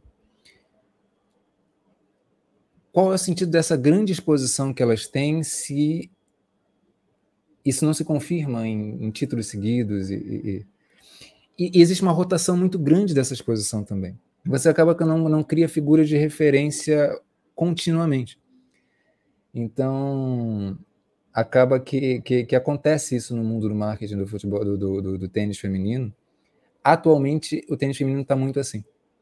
É, você não tem uma sequência grande de jogadoras é, é, tendo resultados muito expressivos em sequência. Como foi a Serena Williams por muito tempo, né? Enfim. É, era dominante. Você não tem um, um cenário de domínio assim. É, isso pode ser é, é, um pouco prejudicial nesse sentido, mas sinceramente eu acho que esportivamente é interessante que o tênis feminino ele tem uma, acho que uma virtude, especialmente o, o tênis feminino atual, que é são pequenas coisas que fazem diferença. É, e isso faz com que é, é as nuances do jogo fiquem muito ricas de se analisar. Né? E não são só questões emocionais e que, que oscilam e é natural. São questões de características de jogo, que às vezes encaixa, que às vezes não encaixa. Né? Mas de fato você tem ali, por exemplo, a Anette Contaveit, é, eu não estou lembrando se ela é da, da, é, acho que é da Lituânia, talvez. É, ela é uma jogadora que, em determinado momento, ela, ela engatou uma sequência tão grande de, de, de, vitórias que parecia que ela ia se tornar essa jogadora. É, mas ela tem uma característica muito intensa, muito de, de bater na bola intensa o tempo inteiro. E, e, e, e, o tênis ele é um esporte muito mental. Né? Em determinado momento você tem alguma jogadora que vai conseguir ler aquilo e desfaz aquilo. E aí você tem esses movimentos de reviravolta o tempo inteiro. Então, atualmente, eu acho que a, a mais constante, de fato, é, é a Arina Sabalenka, que foi campeã em cima da Ribaquina. Embora a Ribaquina seja uma jogadora também muito, muito interessante. É, é uma jogadora bastante nova também, que acho que ela tem um futuro grande, assim. E, enfim, é um pouco do, do tênis feminino mundial. Está trazendo aqui a Australia Open. É... Parabéns, nossa querida Sabalenka, Sérgio. Parabéns a Sabalenka aí na Austrália Open, então aí saiu com a vitória, viu? Queria que fosse a Biadade, né? Tô torcendo pra Biadade em todas aí, viu, praticamente. Nossa tenista brasileira, quem sabe aí ganhar ainda mais foco, mas aí, parabéns a Sabalenka e... Como é que... Como é, é, até... Ai, meu Deus do céu, fugiu agora, mas... Evento... Não, não é evento a palavra, né? Mas é... É, é, é tipo é evento esse interessante, né, que acontece no, no, no tênis feminino relacionado ao, o fenômeno, isso, interessante. Vamos falar agora então também, Rodrigo, de Superliga Feminina, no caso Copa do Brasil de Vôlei Feminina, né? Tivemos aí alguns resultados interessantes. A Copa do Brasil Feminina que acontece em apenas quatro dias, né? Praticamente uma atuada direta. É, o Fluminense, né? Venceu por 3 a 2 a equipe do SESI e está na semifinal. O Flamengo venceu por 3 a 1 Osasco, também está na semifinal. E mais cedo agora, tá já trazendo para vocês, o Praia Clube venceu por 3 a 1 Barueri. Né? Agora, enquanto estamos gravando aqui o podcast, estão jogando é, Minas né, e Pinheiros. Momentaneamente ainda no primeiro set, 0 a 0 então o resultado total da partida. É, da Copa do Brasil de vôlei, né? Da semana passada para cá tivemos poucos jogos de, de Superliga, né? E agora tivemos essa pausa por conta da Copa do Brasil de vôlei e o que aconteceu, né? É, o SESI ainda sem sua, sua principal líbera, né? Ela é ainda, ainda sofrendo um pouco, né? E perdeu aí esse, essa primeira partida de Copa do Brasil para 3 a 2 para um organizado, né? E guerreiríssimo a equipe do Fluminense, que deu um trabalho absurdo para o Flamengo na final do estadual, que venceu por 3 a 2 o SESI, né? E agora enfrenta forte a equipe do Praia Clube. A gente ainda vai ver qual trabalho consegue dar nessas semifinais. Temos um Flamengo, né, que aos poucos vai se firmando como uma das grandes forças do vôlei nacional. Acho que isso ainda deve levar talvez mais uma, duas temporadas, né? Até porque os times de Minas têm muita superioridade ainda historicamente, né? Em organização de time, estrutura, tudo que tem lá. Mas aos poucos o Flamengo vai oferecendo isso e já já vendo, né, com seu time completo essa temporada o quanto consegue oferecer. Derrotou o Praia pela primeira vez dentro da liga, foi a primeira derrota do Praia na Superliga e também venceu o Osasco com certa facilidade, 3 a 1 né, agora aguarda o, o, o, vencedor entre Minas, Gerdau e Pinheiros. Lembrando que essa fase né, da, da Copa do Brasil é, é, é, é disputada pelos oito primeiros tá? da, da, da, Superliga, só para só a galera ter uma noção do que está acontecendo. Começa Por isso que começa das quartas de final. É, o pré-clube né, venceu por 3 a 1 a equipe do Barueri, do Zé, que é um excelentíssimo treinador, é treinador da seleção brasileira e tudo mais, é, é, consegue extrair muito das minas que tem, que é a nossa querida Mayara Basso, a Carol Leite, a levantadora, que é um espetáculo, tá? Muito potencializada no time. Tem a Diana, que muita gente fala de levar ela para o ciclo Paris 2024, falam dela ser a maior central hoje da, da, da, da, liga, né? Eu ainda tenho algumas discordâncias quanto a isso, ainda gosto muito da, da Julia Cures, né? A, a, a 8 do, do Minas, a, jo, a, jovem, né? Camisa 8 do Minas, acho que ela tem 19 aninhos só. Inclusive, já convocada para a seleção brasileira, joga demais, um absurdo, né? Completo. Mas, enfim, é, da equipe do Barueri ainda precisando de encaixe, né? A equipe ainda não consegue bater de frente com esses grandes clubes, ainda mais quando enfrentam a equipe do, do, do, do Praia, né? Perdeu por 3 a 1 também, vai estar fora aí da próxima fase. O que eu posso dizer, né, dessa, dessa, dessa dessa Copa do Brasil, que só está refletindo o que está acontecendo, né? Dentro da, dentro da Superliga hoje. Times de São Paulo, como o SESI e o Bauru, apesar de fortes, né? Começam a perder um pouco de, de força dentro do cenário nacional para os times é, do Rio de Janeiro, né? O Fluminense que é muito bem treinado, um Flamengo com super investimentos, como a Rony e a Breaking, né? Além de toda a estrutura que o clube está tá começando a ter, contra, né? É, as equipes de Minas Gerais. Isso vai ficar bem evidente, né? Provavelmente no Fluminense Praia e um Flamengo em Minas. Lembrando que o Pinheiros já venceu o próprio Minas na Superliga por 3 sets a 0. Então não seria nenhuma maluquice o Pinheiros enfrentar o Flamengo nas semis, né? Então o Hudson até colocando aí embaixo. Então só relatando aí esse crescimento fantástico que tem tido o futebol o futebol, o basquete, o, oh meu Deus do céu, já ia tocar até o handball, pronto, aí a gente vai, vai até acertar a modalidade, né, meu Deus do céu. Curling, Exatamente. Mas é isso, até a, a nossa querida, enfim, o nosso querido é, vôlei do futebol. Cara, tô que nem minha avó, velho. Isso gera um corte. Fala, falando todos os nomes do, dos meus primos antes de falar o meu. Mas enfim, evoluindo o vôlei do Rio de Janeiro, né? Contra o já consolidadíssimo vôlei da equipe de Minas, das equipes de Minas Gerais. E o César de Lombroso ainda botou. Acredito que o César seja campeão esse ano. Que César? O Flamengo? O César Flamengo ou o César Bauru? Ah, não, o Sesc Flamengo, perdão. Então o César Bauru, que ele coloca, acho que o César vai ser campeão dessa temporada. Eu acho complicado, viu? Eu ainda acho que vai ficar para lado da, das equipes de Minas Gerais, né? enfim, Flamengo, Osasco, provavelmente o próprio SESI, o Pinheiros vão tentar, mas eu acho complicado. O Hudson colocando aí também, trazendo, né? Dizendo que o Palmeiras, que o, o Pinheiro saiu na frente, um 7 a 0. Mas é isso, né? Momento especial, Copa do Brasil de vôlei acontecendo momentaneamente. Rodrigo, vamos para os destaques, né, da semana, né? Tanto de jogos como também, né, tanto jogos de vôlei, jogos de futebol feminino nacional, internacional, muita coisa, como a gente já falou aqui no começo, fevereiro super lotado na alternativa. É isso, acho que para essa semana vai ter justamente, acho que Juventus e Milan vai ser um jogo interessantíssimo para ver, é isso, né? Falei que a, a Juventus ela tá Vamos ver qual vai ser a direção de João Montemurro. O Milan aí tentando se erguer, né? Tentando ali, tá, tá meio que na última posição dos maiores ali, em quinto.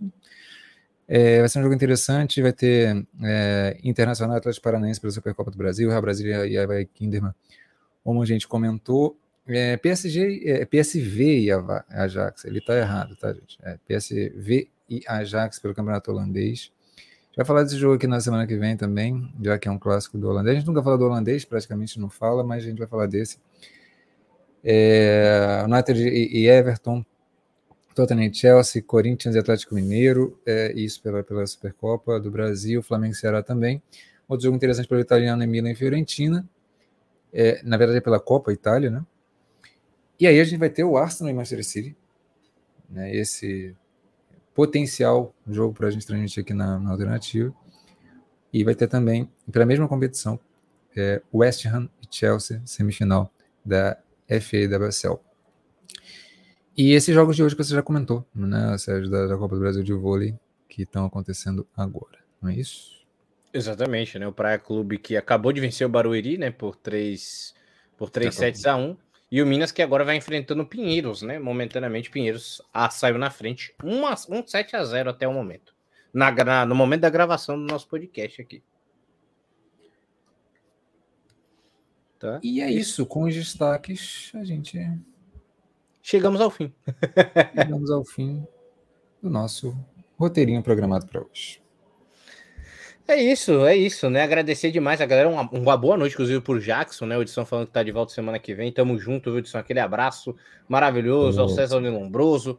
Fernando Oliveira, o, o Lef Jarmota, né, o Breno Carlos, é, quem foi que passou aqui mais? O Leandro Monteiro, né, e toda a galera que participou aqui hoje com a gente, agradecer de coração.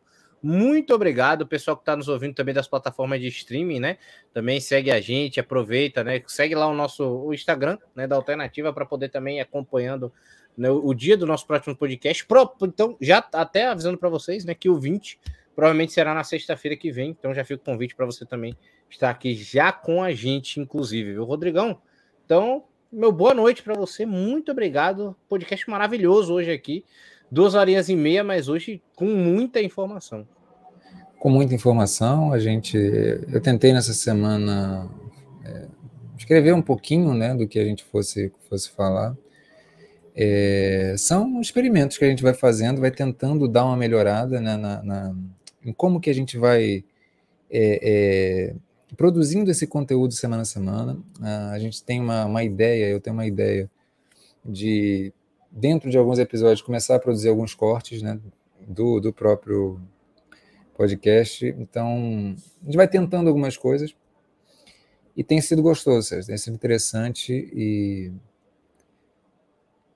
uma coisa que me motiva muito nesse projeto aqui é pensar complexamente. Quem, quem me conhece fora do futebol feminino sabe que eu sou muito é ligado às questões da filosofia, das áreas humanas, também com TI, com, com outras coisas. Eu gosto muito de conectar é, temas, conectar universos, conectar assuntos. Eu particularmente acho que o esporte ele é um universo que une muitos, muitos, muitos assuntos. Então, quando a gente tem essa possibilidade de ter um projeto em que a gente pensa, a gente projeta, e mais do que isso, né, no meu caso, é, eu realmente desenho a minha rotina em função disso, né, para assistir aos jogos, é, escrevo sobre e a gente vai discutindo aqui e acompanhando a rotina desses times que a gente acompanha na Europa e no Brasil, vai acompanhando, né, é, é, pouco a pouco o crescimento dessas equipes e como que o futebol ele pode inspirar para outras áreas da vida, né, especialmente também em relação à filosofia e, e, e, várias outras coisas.